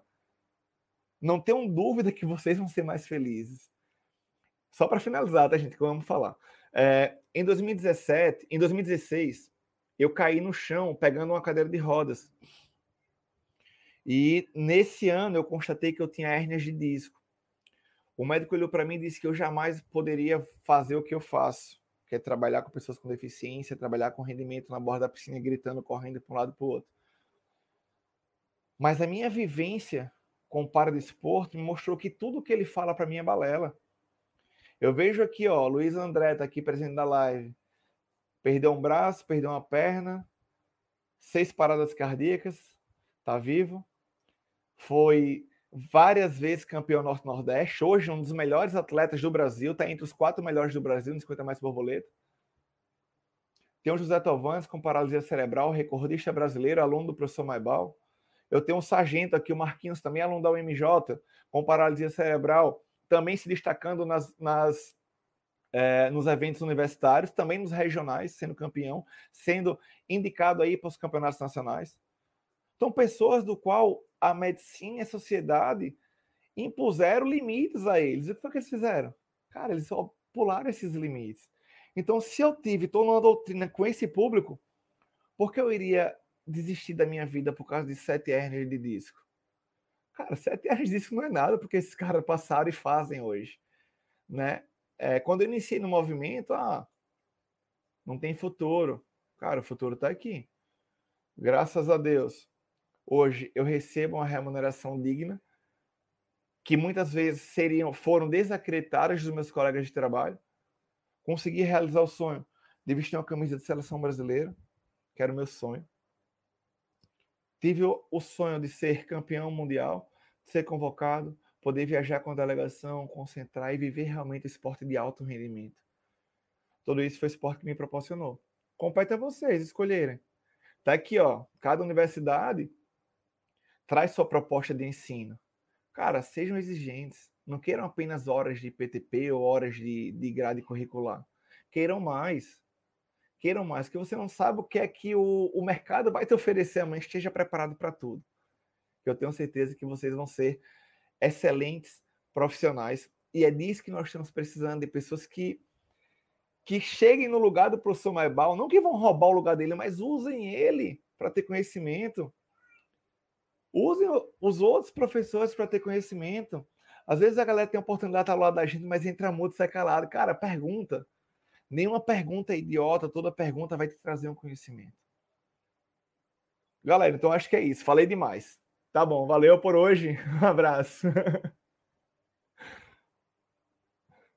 É, parabéns, quase um depoimento. Né? A gente fica muito feliz com essa energia que você tem, pelo amor que você tem pela profissão, pela nossa profissão. E você tem toda a razão. Né? O nosso compromisso hoje é oferecer profissionais mais completos no mercado de trabalho, que tenham, sejam mais ecléticos, né? que possam aí sim vivenciar todos os campos que a educação física tem, proporciona para eles, e aí sim eles poderem, como foi falado por, pelo Irã, pelo Maibal, por você, que eles possam se capacitar para que eles possam exercer da melhor maneira possível o campo, área de atuação que eles gostarem. É, nós sabemos que a essência do trabalho de um profissional de educação física é no contato com as pessoas, né? Tem que ter paciência, tem que ter inteligência emocional, boa comunicação e entender como funciona o nosso corpo, para que ele sim, como você falou, ele possa a partir disso é, desenvolver todo o seu trabalho, adquirir conhecimentos, capacitação para ser um grande profissional. Esse é o nosso compromisso, e assim nós vamos buscar o nosso lugar no mercado das universidades que formam e capacitam profissionais da educação física. É, boa noite, daqui a pouco nós nos falamos mais, professor Diego, muito legal aí ter você aí junto com a gente, e os atletas que têm aí formados dignificam cada dia que passa o seu trabalho. Então, hoje nós vamos receber aqui né, nosso mestre, professor de Taekwondo, Gilberto Silva, professor é, fundador de federação, professor da Fundação Black Belt, que faz um brilhante trabalho no Taekwondo alagoano, o MJ que o diga, né? nós temos um atleta de Taekwondo aí, multicampeão, que é o Marcelo, e um excelente também aluno, fazendo parte aí do programa Aluno Atleta da, UM, UMJ. Então, professor Gilberto, seja bem-vindo, uma honra, um privilégio, um prazer enorme ter você junto com a gente para fechar aí com chave de ouro aí esse, esse, essas aulas que nós recebemos aí, que não foi só para os alunos da educação física, os acadêmicos, mas sim para todos nós que fazemos esportes e com certeza você está abrilhantando a nossa live. Opa, é, muito obrigado, boa noite a todos. É, hoje só teve fera mesmo aí, né? é, é um privilégio, né, estar nesse meio aí, ser chamado é, e falar um pouco do esporte individual, principalmente do taekwondo. Eu fui o principal fundador da Federação Alagoana de Taekwondo. Atualmente eu sou presidente da Black Belt, é, Black Belt Foundation, que é um núcleo aqui do Brasil, filiado a um núcleo nos Estados Unidos. E é, vamos falar um pouco do taekwondo e as possibilidades de quem tem o curso de educação física, tipo eu e alguns professores nossos aqui da Black Belt, nós estamos é, adaptando ali o possível à educação física, às artes marciais, principalmente ao taekwondo. Então, é, o, taekwondo, o taekwondo, ou seja, o taekwondo é uma luta, é uma arte marcial e é um esporte de combate. Eu vou dar uma, ênfase aqui rapidinho. Então, o taekwondo como luta, a luta, na verdade, ela é um, é um, um combate ali, né? É um, como eu posso dizer assim, é um confronto entre duas ou mais pessoas que podem utilizar os extremos, inclusive é, a sistematização ou não das lutas, né, da técnica. Então, já a, a arte marcial, ela é a luta sistematizada. Então, você é, tem diferença do que é um, uma luta, é o geral, você pode usar o que quiser. A arte marcial é sistematizada, você vai usar técnicas né, da arte marcial E o esporte de combate, ele é a arte marcial sistematizada menos os golpes mortais. Então, fica um esporte de combate. Tira os golpes mortais da arte marcial, fica o esporte de combate. Por que, que eu estou dividindo isso? Porque, atualmente, é, nós podemos... É, houve a, a, tem aquela divisão e muita polêmica. O que é arte marcial, o que é esporte de combate, o que é luta. Então, nós precisamos é, dividir um pouco para que as pessoas entendam. Geralmente, para os adultos, a arte marcial ela torna-se assim, uma atividade um pouco temerária, o pessoal tem um certo receio. Né? Mas é isso aí, é só questão de conhecimento. Já para, para a criança e o adolescente, como eles não têm esse senso de responsabilidade do imaginário, então eles, eles gostam muito das artes marciais, então a fase boa de se iniciar nas artes marciais é criança e adolescente. É, as lutas sempre tiveram, é, é, fizeram parte da, das primeiras atividades né, do indivíduo, entendeu? Das, principalmente das atividades de combate. Às vezes a pessoa diz, não, meu filho não participou nunca de luta, meu filho sempre foi de futebol. Ora, você roubar a uma criancinha, roubar uma bola de um outro amigo é uma batalha, meu amigo. Para ele, o imaginário dele é uma batalha, ali é uma luta, entendeu? Então, só para é, é, o pessoal entender mais ou menos assim o, o que, que a gente vai falar sobre é, o que, que é a luta nos, nos termos atuais, né, que a gente vê isso aí.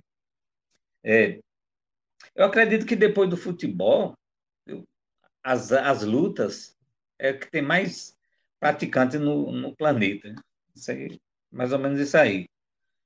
Agora, um dos maiores erros do, dos, dos mestres foi não se curvarem à ciência, né? Porque eles acreditavam que é, perderia a essência da, das artes se, se adaptasse, por exemplo, as artes à educação física, né? Aí isso tem gerado um, vários problemas. Ah, é, mas atualmente, nesses termos transversais da educação física, as escolas elas são obrigadas agora a colocarem as lutas como parâmetros nos currículos escolares, entendeu? Então, é, logo, logo vai ser a matéria obrigatória, com certeza.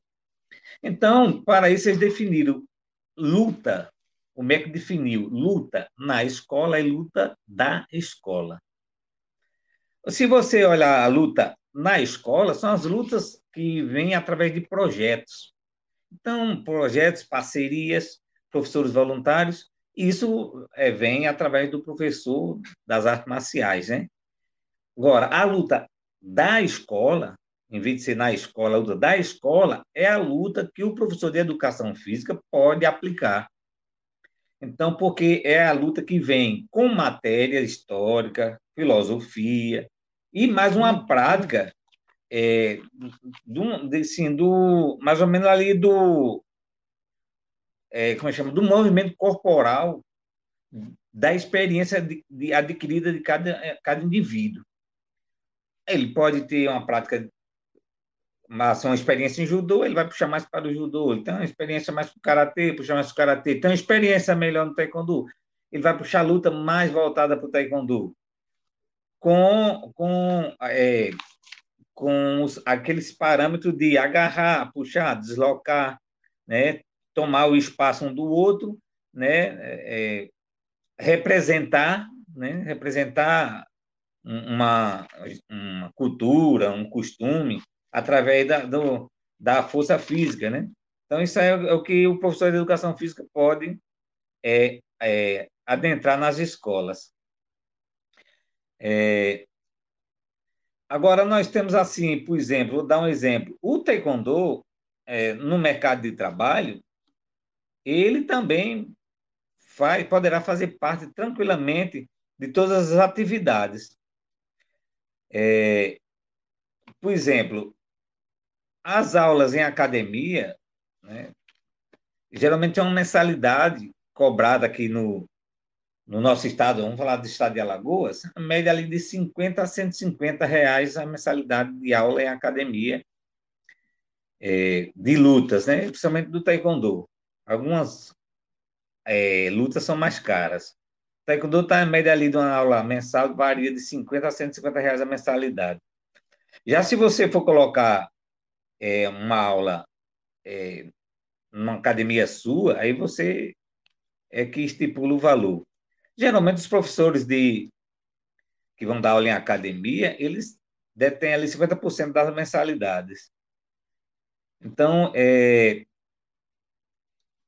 no caso, já se você for trabalhar com elaboração de projetos, com elaboração de eventos, aí sim, aí você vai depender do, da parceria, do patrocínio, do ali do, da ajuda de custo. Então, não tem, não tem uma especificidade assim de quanto você poderá ganhar num evento ou por evento. Nas artes marciais, geralmente, os professores eles não detêm salário, né? não tem salário, é por horas trabalhadas. A média hoje ali de hora aula de taekwondo é média de 50 reais. Já o meu filho dá aula de Muay Thai é a 80 reais a hora. É, por exemplo, atualmente nós temos ali cinco professores no projeto na base do esporte, que eu pago 50 reais a hora a aula. É, tem outros é, professores de outras modalidades também, é, trabalhando em projetos. E temos academias, né?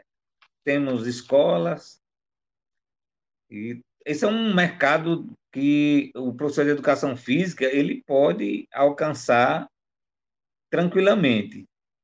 É, se for o projeto é, na escola ou numa academia, ele precisa se formar no taekwondo também.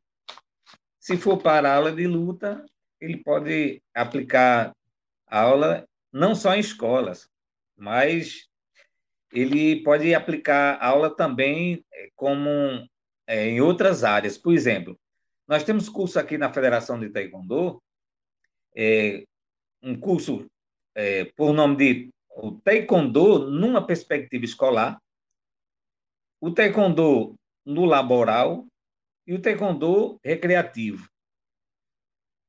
Todas essas atividades, elas é, hoje o mercado necessita. Numa perspectiva escolar, todas as parcerias que nós temos nas escolas aqui no estado, nós aplicamos o taekwondo é, nessa perspectiva escolar, que é uma, uma, técnica mais simples, baseada mais no, no, no cotidiano do, ser humano. É, um, um, os nomes em português, é, um, é, um tipo mais leve, mais solto. É, e aí o professor é, formado em educação física, ele pode muito bem é, aplicar essas técnicas fazendo esses cursos. Taekwondo no laboral, um tipo de, de seminário que nós fazemos, é feita uma atividade em 15 ou 18 minutos, você pode aplicar ele nas empresas, pode aplicar numa loja que você vai apresentar ali o trabalho. Então, é o taekwondo laboral, é um taekwondo bem mais solto e em pouco tempo, né? 15 a 20, é, 15 a 18 minutos. No taekwondo recreativo, é aquele taekwondo que você dá para apresentação de escolas, é, demonstração é, em shows, demonstração em festas, inaugurações. Então, o professor que trabalha numa escola, ele tem condições, fazendo esse curso, de aplicar esse tipo de trabalho tranquilamente na, nas atividades do dia a dia ali, é, na escola, nas, nas inaugurações, nas apresentações, entendeu? Tranquilo. É... Pronto, aí no caso aqui a gente, é, vou assim, adiantar aqui um pouco e falar sobre o tipo, os tipos de mercados que é, hoje a gente pode contar, né? Por exemplo, o mercado dos projetos públicos e privados. Então, o professor de educação física, né, ele tendo esse conhecimento das artes marciais, por exemplo, do taekwondo, ele pode trabalhar com projetos é, particulares, privados, né? ele elabora um projeto, ele arruma parceria com empresários, com associações, com fundações, e ele toca o projeto ali com, de acordo com o que ele planejar ali no projeto. Já sendo um projeto público, tipo a gente, nós estamos trabalhando agora a Federação de Taekwondo com a base no esporte, nós é, colocamos os professores para participarem, é, a, a, aplicarem aulas e o, o, a grade ali, ela é, é, é regulada pelo Estado. Se fosse pela prefeitura, seria pela prefeitura. É, é um, um mercado mais restrito, porque é menos, né? mas que está surgindo atualmente com muita ênfase. Todos os os projetos que nós colocamos no Taekwondo, por exemplo, tem dado excelente resultado. É, tá o professor Champu, né, que diga, né, que ele já presenciou esse nosso nosso trabalho. O mercado das, das escolas públicas e privadas é um mercado também um pouco restrito, porque escola pública você ou entra como professor com taekwondo é, na escola, com projetos, você sendo formado como professor, ou você entra como professor da escola. Se você é um professor formado em educação física e você tem esses cursos básicos do taekwondo, você tem condições tranquilamente de aplicar o taekwondo da escola, né? Tranquilamente ali fazer o grupo ali que quer praticar as artes marciais é, e das lutas, né, no caso, e você aplicar o taekwondo. E aqui, em algumas escolas, nós chegamos a ter dois professores é, de taekwondo na escola, porque o pessoal preferia, é, é, boa parte preferia o taekwondo. Aí a gente é, colocamos um professor, não deu conta, dois professores. A garotada, a meninada, criança adolescente, adora as lutas. É, você tem nas escolas particulares, é, o pessoal gosta muito da, das artes marciais. Claro que o judô vem em primeiro lugar, não vou dizer, né? O judô, primeiro lugar, primeiríssimo lugar. O taekwondo ele tem mais um pouco assim de rejeição devido à falta de conhecimento da, das pessoas que é, que dirigem o, a educação, né? É, inclusive eu tive uma, nós fomos fazer uma apresentação lá em Caíbas, eu e o professor Shampoo, e a coordenadora pedagógica achou que o taekwondo ela achava muito violento. Aí, para não alongar muito a história, eu falei para ela o seguinte, professora, vamos falar de violência aqui, bem, bem, na, bem prático. Se um garoto vai jogando bola com outro, o outro vem tomar a bola, o garoto que passa pela bola vai embora, o outro, o outro que, que perdeu a bola dá nas duas pernas, o menino cai no chão ali, se ralando ali no, no, no cimento ou no chão, ali no barro, no torrão. Isso é violência? Ela disse, é. Disse, Isso é luta? Ela, não. Eu disse, doutor, a luta é um estado mental. Os braços e as pernas só, só são as extensões dessa violência. Então, a violência não está contida no braço, na perna, na técnica, na, na, na chave, no soco, no chute, não. Ela está contida na mente. Você pode muito bem controlar isso aí e praticar sem é, machucar ninguém. Ela realmente é. o professor Chapu estava presente aí. certo. Agora, nós temos também é, o mercado ali do. É, vamos ver aqui, o mercado das academias e clubes. Essa que o professor falou né, anteriormente, que é, realmente é um pouco restrito, todo mundo corre para as academias, corre para os clubes para dar aula. É, são muitas academias e muitos clubes, mas são muitos professores, muito mais professores, né? Então não não tem como dar conta, o mercado fica superlotado. Mas sempre que possível se abre uma academia, né? Abre horário, abre turma. Então esse mercado das academias né, e dos clubes. Também hoje em dia, atualmente, nós temos o mercado do personal fight. personal fight, personal de chute. então, o personal fight, inclusive meu filho dá aula ali de personal fight, é uma boa opção atualmente, porque nesses tempos de pandemia nós temos que nos adaptar ao mercado, não é isso? Aos tempos. Então, ao invés de você estar numa academia com 20, 30 pessoas, você marca as aulas ou na academia de duas ou três ou quatro pessoas, ou na própria residência daquela pessoa, onde tem um espaço ali adequado e dá aula de personal fight, né? Que um, geralmente ali a média ali é de 150 a 280 reais por pessoa, né? O personal fight. Então, é, o que, que o personal fight vai fazer? Vai chegar lá e perguntar ao, ao, ao cliente o que, que ele quer. O que o quer? E o cliente vai dizer, não, eu quero é, me desestressar, não, eu quero, eu quero é, um condicionamento físico, eu, eu, e aí vai, aí você vai adequando os gostos do cliente, do cliente né, para que ele se sinta bem. Existe também o mercado de eventos.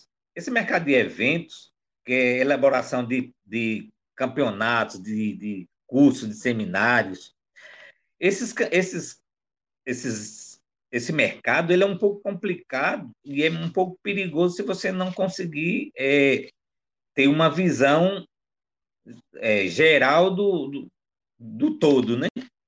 Por quê? Porque um evento você tem que ter o conhecimento de outros profissionais da área para chamá-los, para que convidá-los para que eles aceitem o convite. Geralmente, Nesse tema aí que nós tra eu trabalho muito com isso, tem o, é, o, o dá e, tro e, e, troca, né? A troca ali, eu, ele vem para o meu evento, eu vou para o evento dele, né?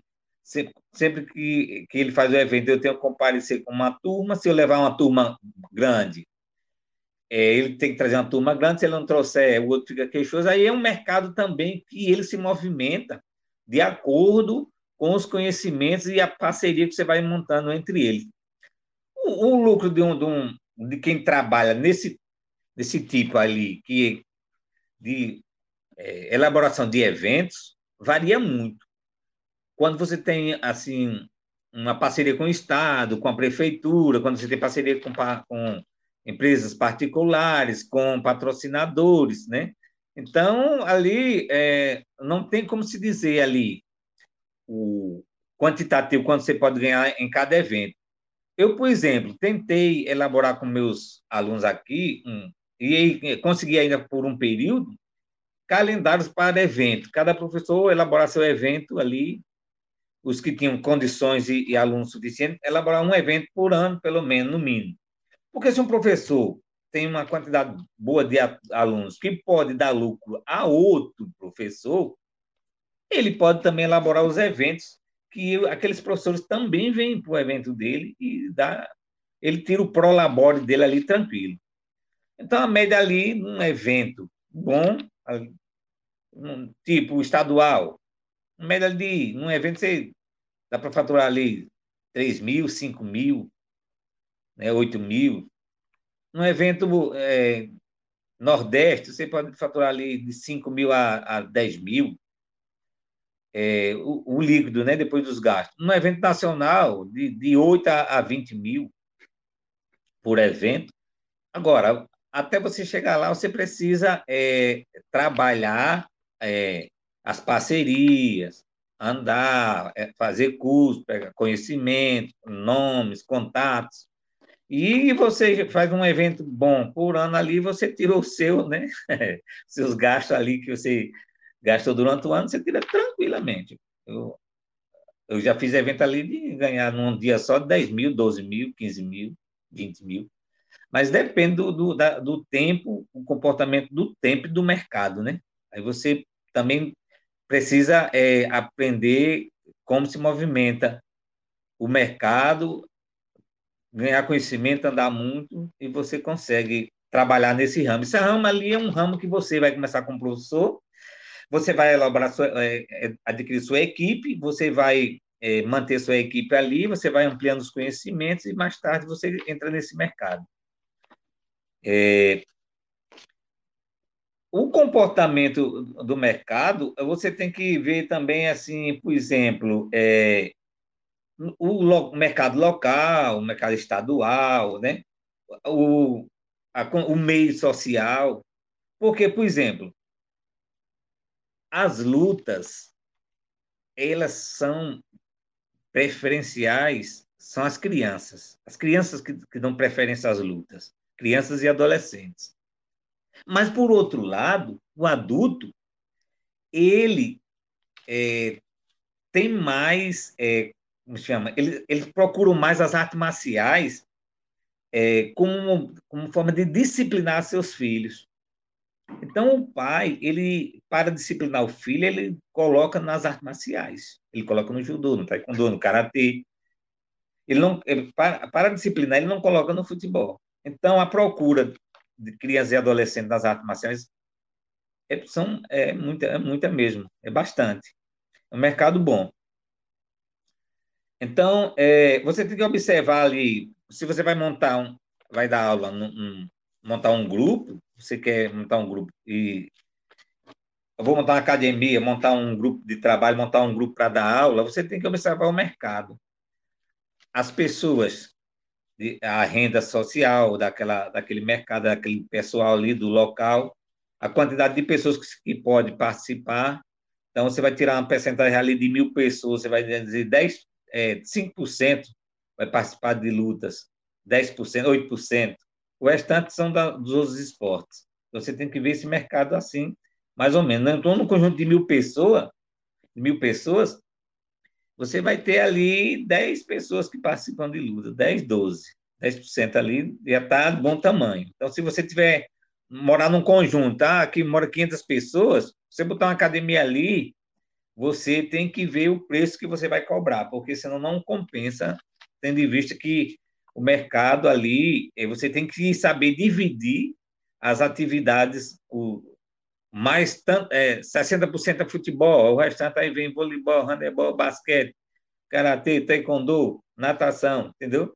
Se você não, não vê esse mercado aí, você vai ficar batendo ali à toa, dizendo, tipo o professor falou anteriormente, eu não consigo é, me manter com o esporte. Você não consegue se manter porque você não teve essa, essa visão. A outra, o conjunto, a renda onde você mora, pessoal ganha quanto? A renda boa? É, então o preço sobe. Você vai cobrar mais caro ali pelo seu serviço. É um conjunto de popular, tem que baixar o preço, então a renda cai. Você tem que trabalhar pelo quantitativo, né? E assim vai. Hoje a procura das artes marciais não é mais por defesa de fax, defender do inimigo, não, certo? Mudou esse parâmetro aí. Quem achar que vai aplicar arte marcial e, e o, é, para o, o menino e a criança se defender de arma, de bandido, de assalto, o pai e a mãe, nem fale isso para um pai e para uma mãe que você perdeu o aluno. Não tem como mais hoje. Hoje, a, nós utilizamos para o condicionamento físico, para o, tirar o estresse, para como atividade física, com, para competir, entendeu? Ah, não, bota no esporte aí que não. Não, pra, para. Meu filho está muito indisciplinado. Aí bota nas artes marciais para melhorar a disciplina, entendeu? Não é mais aquele termo antigo que os, os mestres de artes marciais colocaram. Então, ficou mais fácil, porque já que o condicionamento físico, tirar o estresse, atividade física, competir, né, disciplinar, entrou, está próximo ali os outros esportes, né? As outras a natação, o karatê, o kung fu, o basquete. Então, está se, se juntando ali aos poucos, as artes marciais estão se juntando aos poucos aos outros esportes. Então, o mercado de trabalho começa a melhorar.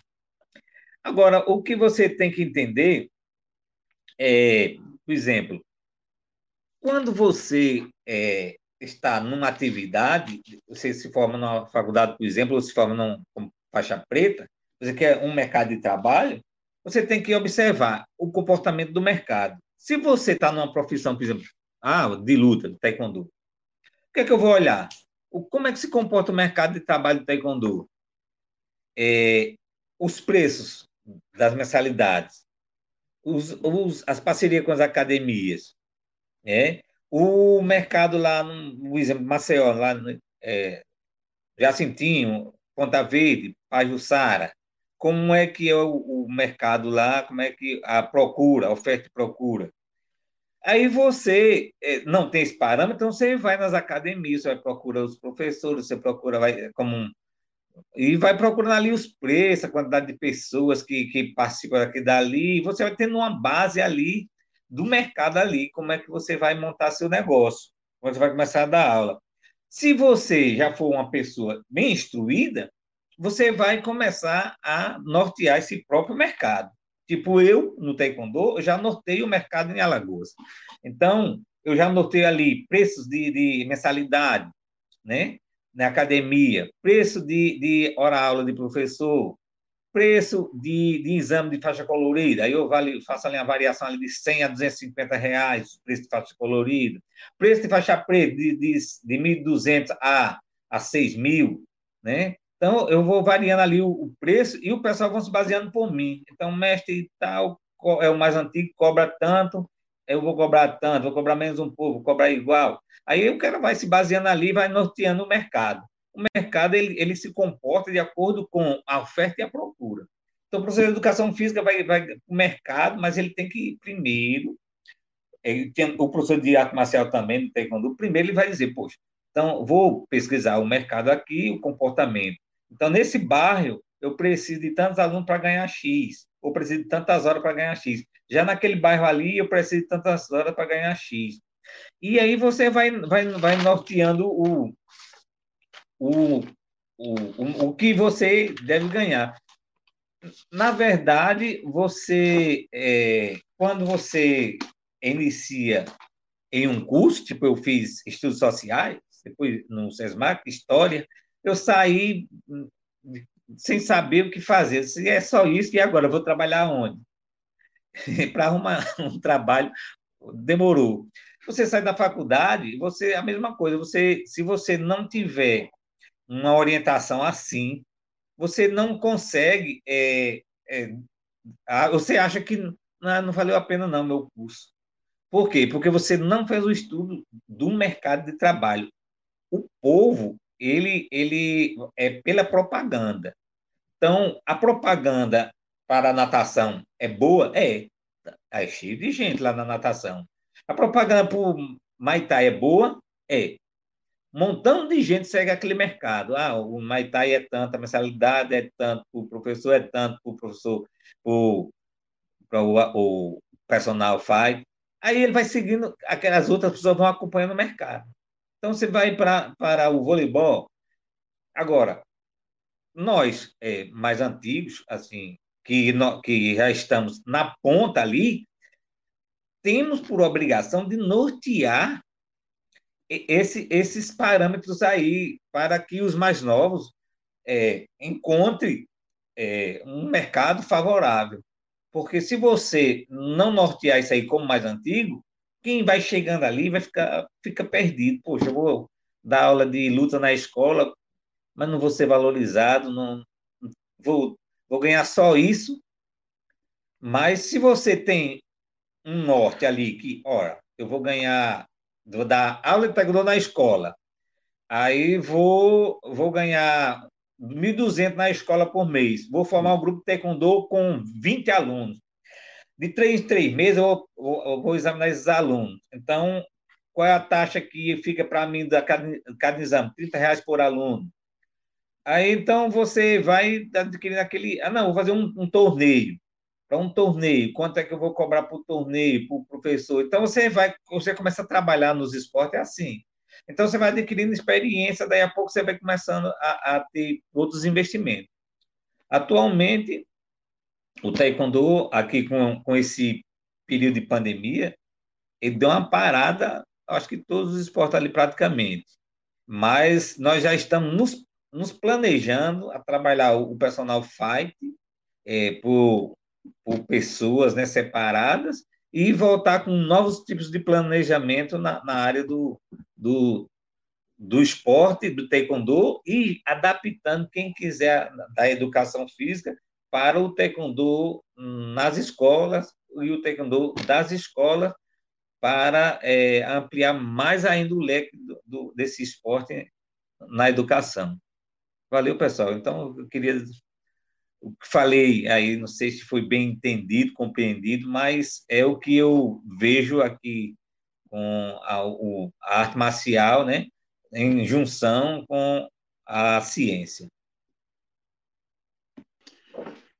Professor Gilberto, mestre Gilberto, uma aula de gestão, né, no ícone aí da educação física, do taekwondo, realmente é um aprendizado constante, né, fica muito feliz e privilégio, a aula não foi só para os alunos, né, foi para a gente também aprender aí, anotando aqui algumas coisas já também para aprender com os mestres,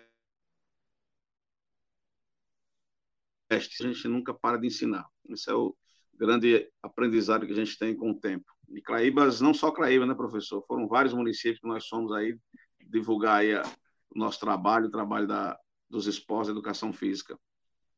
Então, boa noite. Daqui a pouco nós voltamos com as perguntas. Professor, agora presidente Irã Cândido, mais uma vez, bem-vindo. O que é FADU, professor? o que é FAEC, o que é agora a nova sigla aí do Paradesporto Educacional, como é que anda esse campo aí também, bem distribuído, que as pessoas pensam, né, Irã, que por falar, quando a gente fala em educação, esporte educacional, se refere ao pessoal que é licenciado em educação física, né?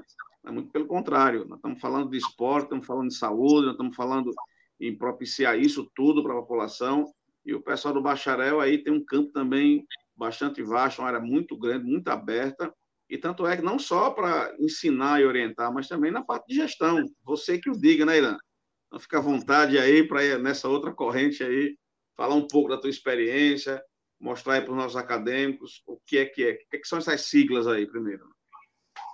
Bom, foi mais ou menos como surgiu a questão do esporte também na minha vida. Foi essa questão da, da gestão, tá? Foi muito parecido. É, eu passei por quase todas as funções dentro da, da, das confederações. Né? Fui, como atleta, fui atleta do escolar, fui atleta do universitário, fui atleta no rendimento, né? consegui assim, representar o Brasil em algumas competições, representar bem, graças a Deus.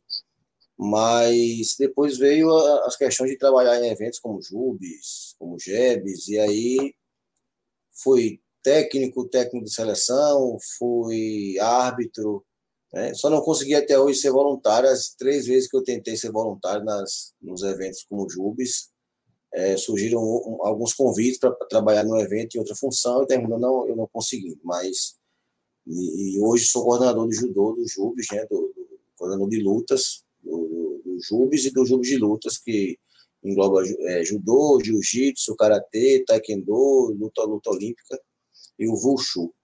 Então essa foi a minha chegada na questão do escolar, eu justamente é, comecei como coordenador de judô, depois fui convidado a assumir a coordenação dos esportes individuais e depois veio a questão da presidência. Então, são essas duas primeiras siglas, né, é, a FAEC, Federação Alagoana de Esportes Colegiais, filiada à CBDE, e a FADU, Federação Alagoana do Esporte Universitário, uma federação com 69 anos já de, de existência, que é filiada à CBDU, a Confederação Brasileira do Esporte Universitário. É, hoje, também é, fundamos um, um, instituto, é o Instituto Cândido Teles, que atende com aulas de judô para a comunidade. 170 famílias são assistidas com, com o projeto. Nós temos dentro da, do Instituto também é, o Instituto, a, a parte cidadã, que nós trabalhamos com os pais, toda a comunidade né, do, do Evangelho do Lago, para que trabalhe a questão do empreendedorismo, da questão da cidadania plena, né, de entender os seus direitos e deveres. E nós temos o, também temos o ICT, que é o Instituto Cândido Teres, servidor, que são apoios jurídicos aos servidores públicos municipais, estaduais ou federais. Então, nós temos esse, esse leque. Mais uma vez falando que existe todo um leque do, dentro do esporte. E na parte de gestão não é, não é diferente. A sigla nova, né, que você me falou aí, é a CBPE, Confederação Brasileira do Paradesporto Educacional. é, nós entendemos, e aí é importante, o que todos falaram aí até agora, que o Brasil ele é um país que ainda não tem um modelo de esporte definido, uma escola brasileira de treinamento esportivo não existe, né? Lembro quando a gente estudava educação física e eu tive a grata honra em participar de cursos com o grande Manuel Gomes Tubino, é o pai do treinamento esportivo no Brasil. Tive a honra de conhecê-lo lá, em, lá no Paraná, em Foz do Iguaçu. E uma grande honra para mostrar o quanto é, é, é, grande e é vasta essa questão da, da, da, educação física no treinamento esportivo, na escola, na todo canto. Mas onde é que eu quero chegar? O Brasil, até os anos 80, tinha o esporte totalmente voltado para os clubes. O esporte era praticado como forma de entretenimento ou então ele estava no clube. Final dos anos 90, o esporte começa a passar, já nos anos 2000, né, para o modelo, a, a, se observar o modelo americano de, de, de, esporte que é feito dentro do ambiente educacional. Não é porque ele é dentro do ambiente educacional, dentro da escola, dentro da universidade, que ele tem que, não precisa ser de rendimento. Dentro do, do, do, educacional, você tem um rendimento também. Então, você hoje assiste uma partida de basquete da liga, de uma liga norte-americana universitária, que é muitas vezes mais forte do que você assistir algumas competições de outros países. Então fica aí a, a, a dica para os estudantes de educação física que existe sim essa, essa, esse campo aberto, porque o Brasil está nessa transição hoje, sair de uma época que ele só, só tinha esporte nos clubes, o esporte passou a ser praticado dentro das escolas é, e universidades, e hoje começa a se observar o modelo americano que dá tão, tão certo, né, que toda escola, toda faculdade tem que ter um projeto de esporte, um projeto que incentiva o esporte, isso é importantíssimo. E tamo, estamos nessa, nessa transição hoje no Brasil. A gente está num momento em que clubes e escolas é, é, têm esportes. Tanto que nós temos hoje o Comitê Brasileiro de Clubes, né? Comitê Brasileiro de Clubes Paralímpicos, então são, são nuances que o esporte vem trazendo. Mas aí, só para fechar essa questão dessa sigla nova, Shampoo, é, nós observamos, né, uma olhada no, no, no, Sistema Nacional de Esporte, aquilo que nós chamamos de pessoas, o esporte convencional, está bem desenhadinho no Sistema Nacional de Esporte, sabe? Ele tem. É, você iniciaria normalmente o esporte através da escola, e para isso existe uma entidade que é a CBDE suas federações filiadas, galgando, e aí na idade o atleta chegaria no universitário, e aí você tem a CBDU para fazer essa gestão. E no rendimento, né, que tem o objetivo de levar os atletas no rendimento às Olimpíadas, você tem um COB e você tem um CBC para cuidar dos clubes olímpicos. Do outro lado, se você observar que é outro lado, na verdade, você vai ver as pessoas com deficiência. E aí o que é que existe? Existe um CBC, um, CPB, Comitê Paralímpico Brasileiro, que cuida do esporte paralímpico. Né? Então, o objetivo é, conceitual seria para preparar os atletas de rendimento para as Paralimpíadas, em, seu, em seus ciclos. E você tem fundado agora em 2020 o CBCP, Comitê Brasileiro de Clubes Paralímpicos. Quando você olha para aquela parte inicial, escolar, universitário, não tem, não havia nenhuma instituição que preenchesse essa lacuna. Tá? Você tem, tem uma Confederação Brasileira de de, Surdos, que trabalha muito bem com, com, essa parte, mas você não tinha uma, uma, uma, uma entidade que pudesse fazer essa gestão. E aí alguns estados começaram esse movimento, né?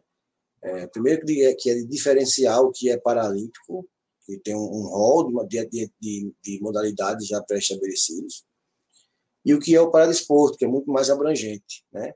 Qualquer pessoa com deficiência buscando fazer a modalidade esportiva que ele goste, que ele se identifique, independente dela estar no rol das atividades do CPB ou não. Então, você tem um leque de opções bem maior. E aí, alguns estados fundaram suas federações.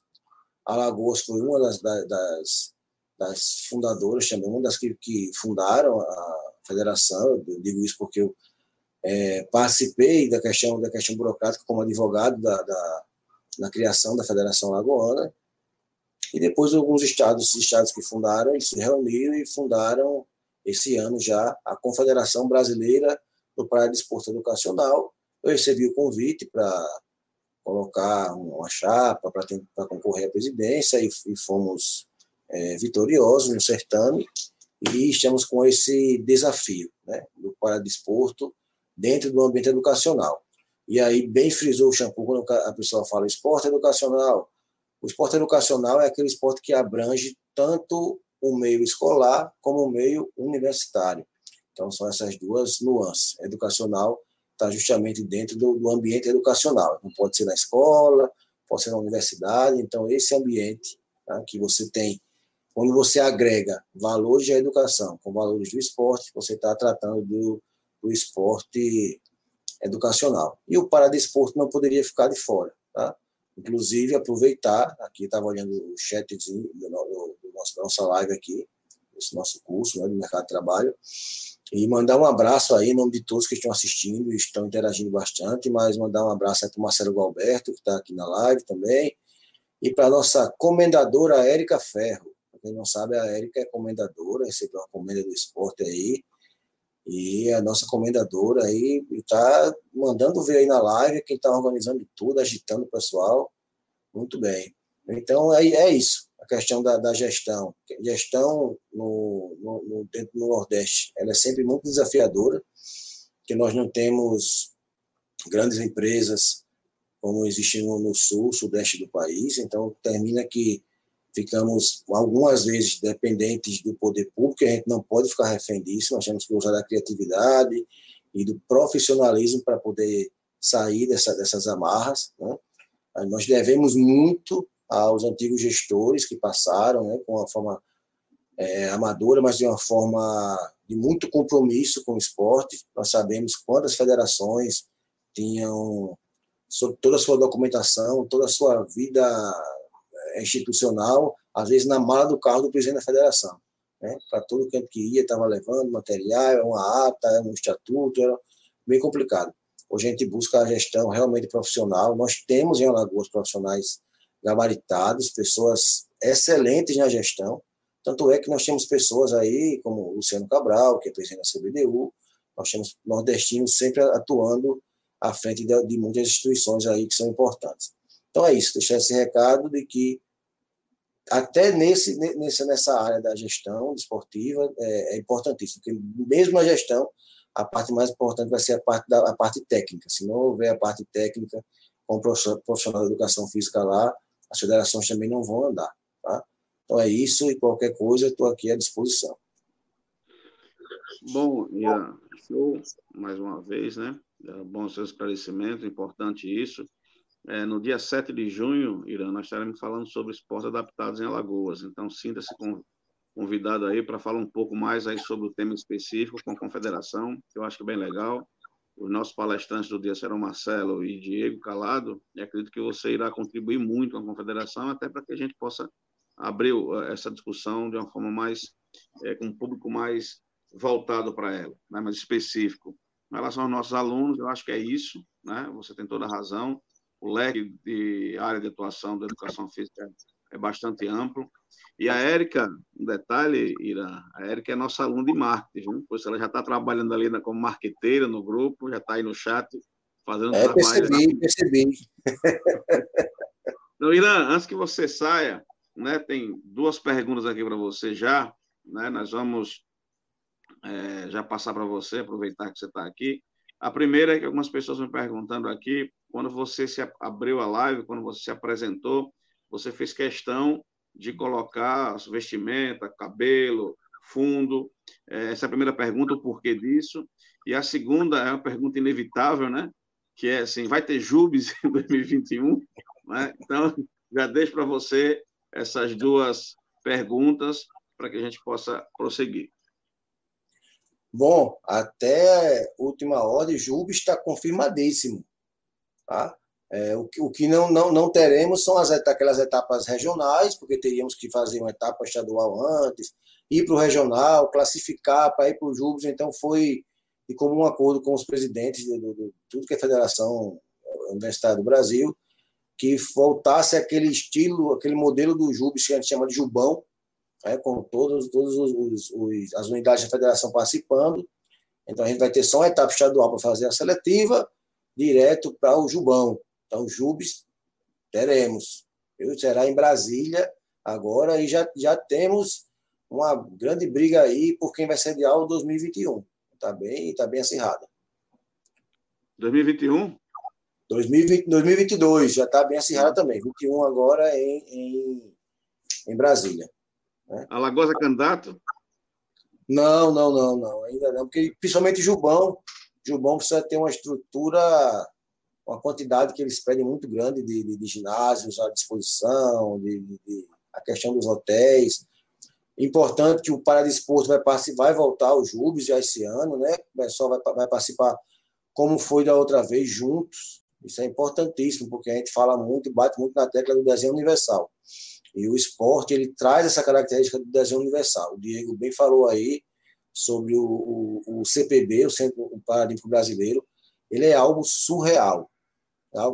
Foi a única vez na vida que eu estive num local, num ambiente em que eu me senti dentro do, do desenho universal, que é um ambiente onde você vai lidar com pessoas com deficiência e as pessoas que a gente chama de convencionais, com o um mínimo de adaptações, porque o ambiente ele está pronto para receber todo tipo de pessoas. Isso é importantíssimo. Eu tive essa experiência através do esporte, justamente nos Jogos Pan-Americanos, no FISU America Games. E qual foi a outra pergunta, Shampoo, que eu... eu... A sua apresentação, né, que você fez questão de detalhar ah, o mundo. Isso. É, quando eu recebi o link também da, da, da MJ, eu mandei os, os convites para alguns amigos, dentre eles, alguns eu tenho muitos amigos que são pessoas com deficiência, deficiência visual, né? 100%. E é importante, quando a gente vai falar, principalmente de, de, de paradesporto, e é importante em qualquer momento, não só do paradesporto, mas em qualquer das lives, que nós possamos fazer nossa audiodescrição. Então, hoje, quando a gente vai fazer qualquer apresentação, é, por exemplo, a Marina estava aqui assistindo a live, né? ela é pessoa com deficiência visual 100%, é o que nós chamamos de cego, e ela precisa, quando vai assistir a uma live, ela precisa que você se identifique, você precisa fazer a sua identificação, como é que você está se vestindo, quem é você, é, é, o que é que tem de fundo, enfim, qual, qual é a cor da sua roupa. Então é sempre importante que iniciemos a, as lives com essa nossa audiodescrição e uma autodescrição da, da é, feita é, através de áudio, para que a pessoa com deficiência visual ela possa ter essa essa, essa concepção, essa compreensão do que está acontecendo ali na frente dela. Isso torna mais atrativa, mais atrativo né, a, a, live e faz com que nós tenhamos é, um alcance de um público muito maior. O, nós precisamos observar que, segundo o último censo brasileiro, aproximadamente 24% da população brasileira é formada por pessoas com deficiência. Ou seja, é praticamente um quarto isso no último censo, que foi 2010. Né? De lá para cá não tivemos outro, então, com certeza, esse número é, é, vem numa crescente e nós não, não podemos é, invisibilizar a pessoa com deficiência, quiçá aquelas que praticam esporte, precisam ter uma visibilidade muito grande. E o esporte tem feito isso.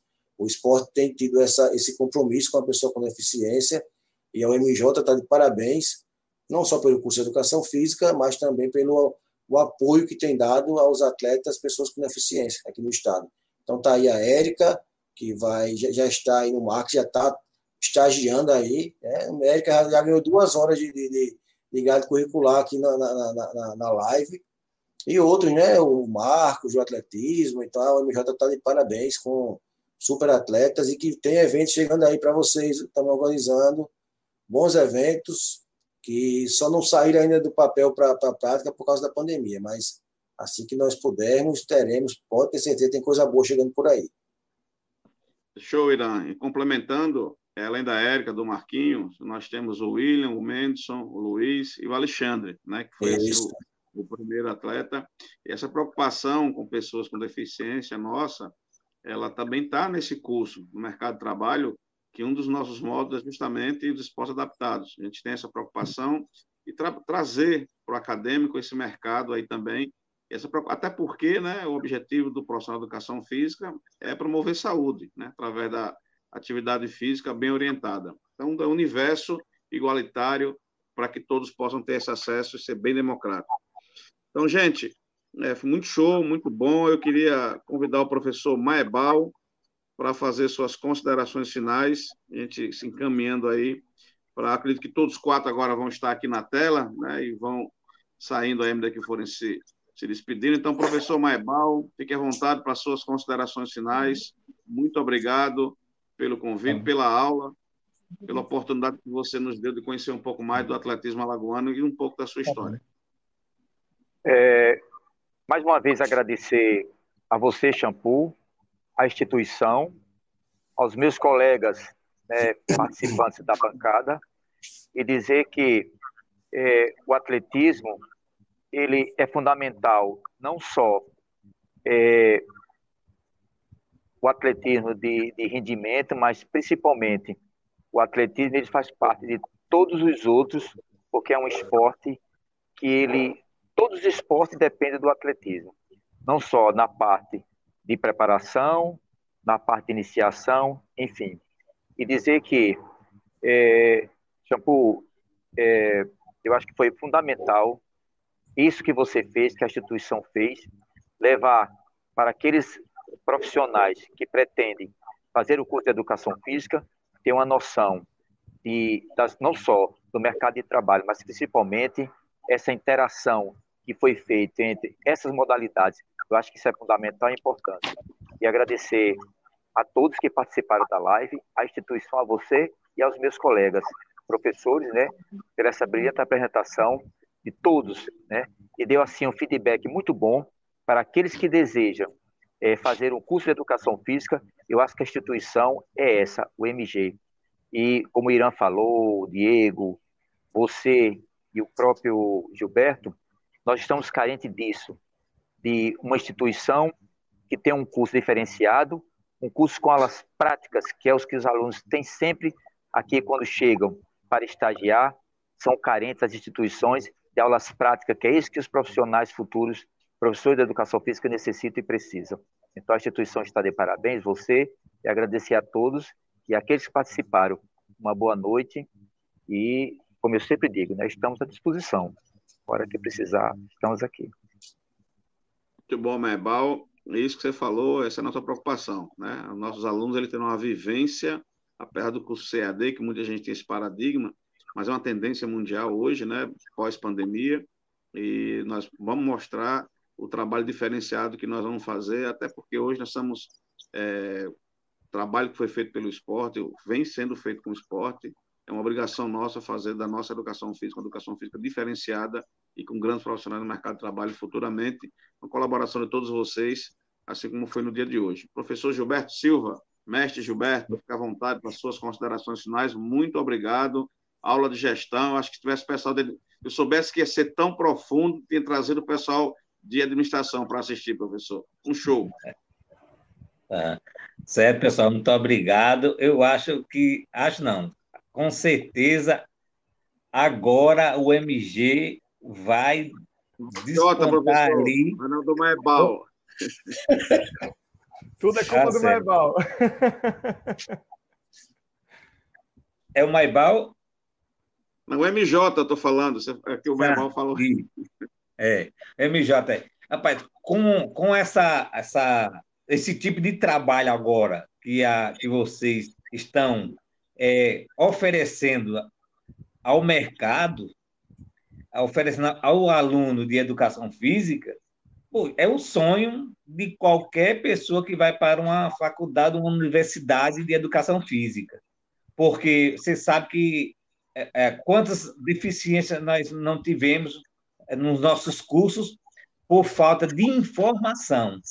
Just, justamente é essa parte agora que vocês vão, é, vão é, sair à frente ali de qualquer outra é, universidade ou faculdade no mercado de trabalho. Então, agradeço aí pela preferência ali, é, meus, o pessoal que estão presentes também na live ali, todos que participaram aqui, palestrantes, é, o Marcelo Gualberto, que faz, eu, eu convidei para fazer parte, diretor é, da parte de esporte é, da Federação Alagoana Taekwondo, no, do esporte para Olímpico, Taekwondo Paralímpico, né? Ele agora está como nosso diretor aqui na federação. E eu acho que de agora em diante nós não teremos mais dúvidas. É, a indicação será para alunos procurarem a UMJ para participar de fazerem é, esses cursos de, que estão é, à disposição ali do, de todo o público alagoano, né? E com isso o, o aluno vai sair um, bem mais rico de informações, né? Tendo em vista que você está indo atrás é, do pessoal que estão ali na liderança do mercado no estado de Alagoas. Então, é, com isso aí, é, o, o aluno ele vai se sentir assim bem é, informado, bem é, fica bem vai se sentir estabilizado no início da sua profissão, sabendo que as batalhas de inicial é, são complicadas, mas são vários vencedores que nós temos aqui no estado de Alagoas e que, e que estão provando né, a, a toda a sociedade alagoana que é possível sim vencer no esporte. Então, muito obrigado aí, Shampoo, pela oportunidade, o MJ, Maibal, o professor é, Irã, né, da, mais o professor da Diego, né, e, e que boa noite aí para vocês.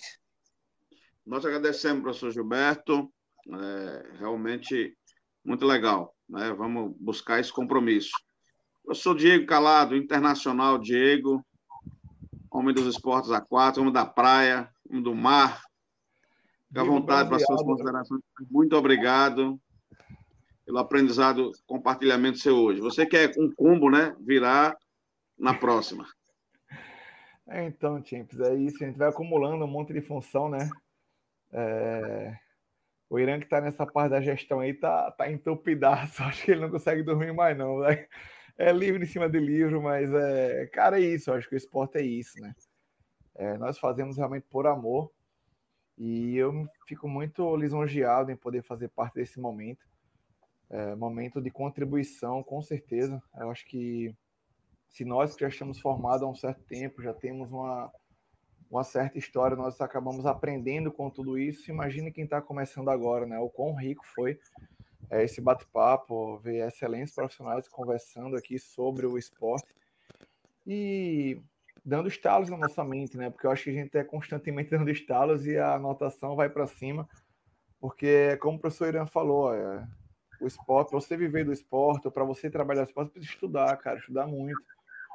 A gente tem que sair dessa coisa de que vamos usar apenas o empirismo porque eu era atleta daquilo e vou replicar o que eu aprendi, né? Acho que a ciência ela vem para mostrar que tudo evolui, as coisas mudam e compete a gente estar tá estudando, né? Se quem é do, do, direito muda de livro todo ano, imagina a gente que é do que é do esporte procura sempre uma biomecânica diferente ali para estar tá aprimorando alguns movimentos. Então acho que é, o recado que eu tenho para dar para todos é que não pensem em fazer esporte por dinheiro. Acho que primeiro façam por amor, né? Que o, a recompensa com certeza vai ser a parte financeira, né? Acho que só é você poder sair para trabalhar feliz da vida, é, receber isso como forma de pagamento, com certeza é muito gratificante. Né? E aí, aos poucos, você vai correndo atrás da questão financeira, porque também ninguém vive apenas de amor, né? E finalizo, Champs, com uma frase aqui do, do Rogério Senna, né? ele fala que não se questione pela falta de oportunidade, né? estejam preparados para ela, né? Porque, pô, se você imagina você tá lá sem qualificação e a oportunidade aparece, o que você vai fazer? Você vai perder essa oportunidade. Então se prepara. Se prepare para a oportunidade. É, avaliem as entidades, as instituições de ensino, o que é que elas têm para te oferecer, os profissionais que vão, que vão estar à frente. É, quando tiverem a oportunidade, sube ao máximo. É, eu me lembro, eu tenho uma planilha de treinamento aqui Cara, a galera que vem estagiar comigo, pouco se, se perguntam, pouco me procuram. Então, cara, o conhecimento está aqui, está guardado. Quem quiser, vem atrás, né? É, mas também quem não quiser, infelizmente, vai ficar sem, né? Eu acho que é, isso é uma sequência. Nós, nós também vamos transmitir informação e trocar informação com quem quer, né?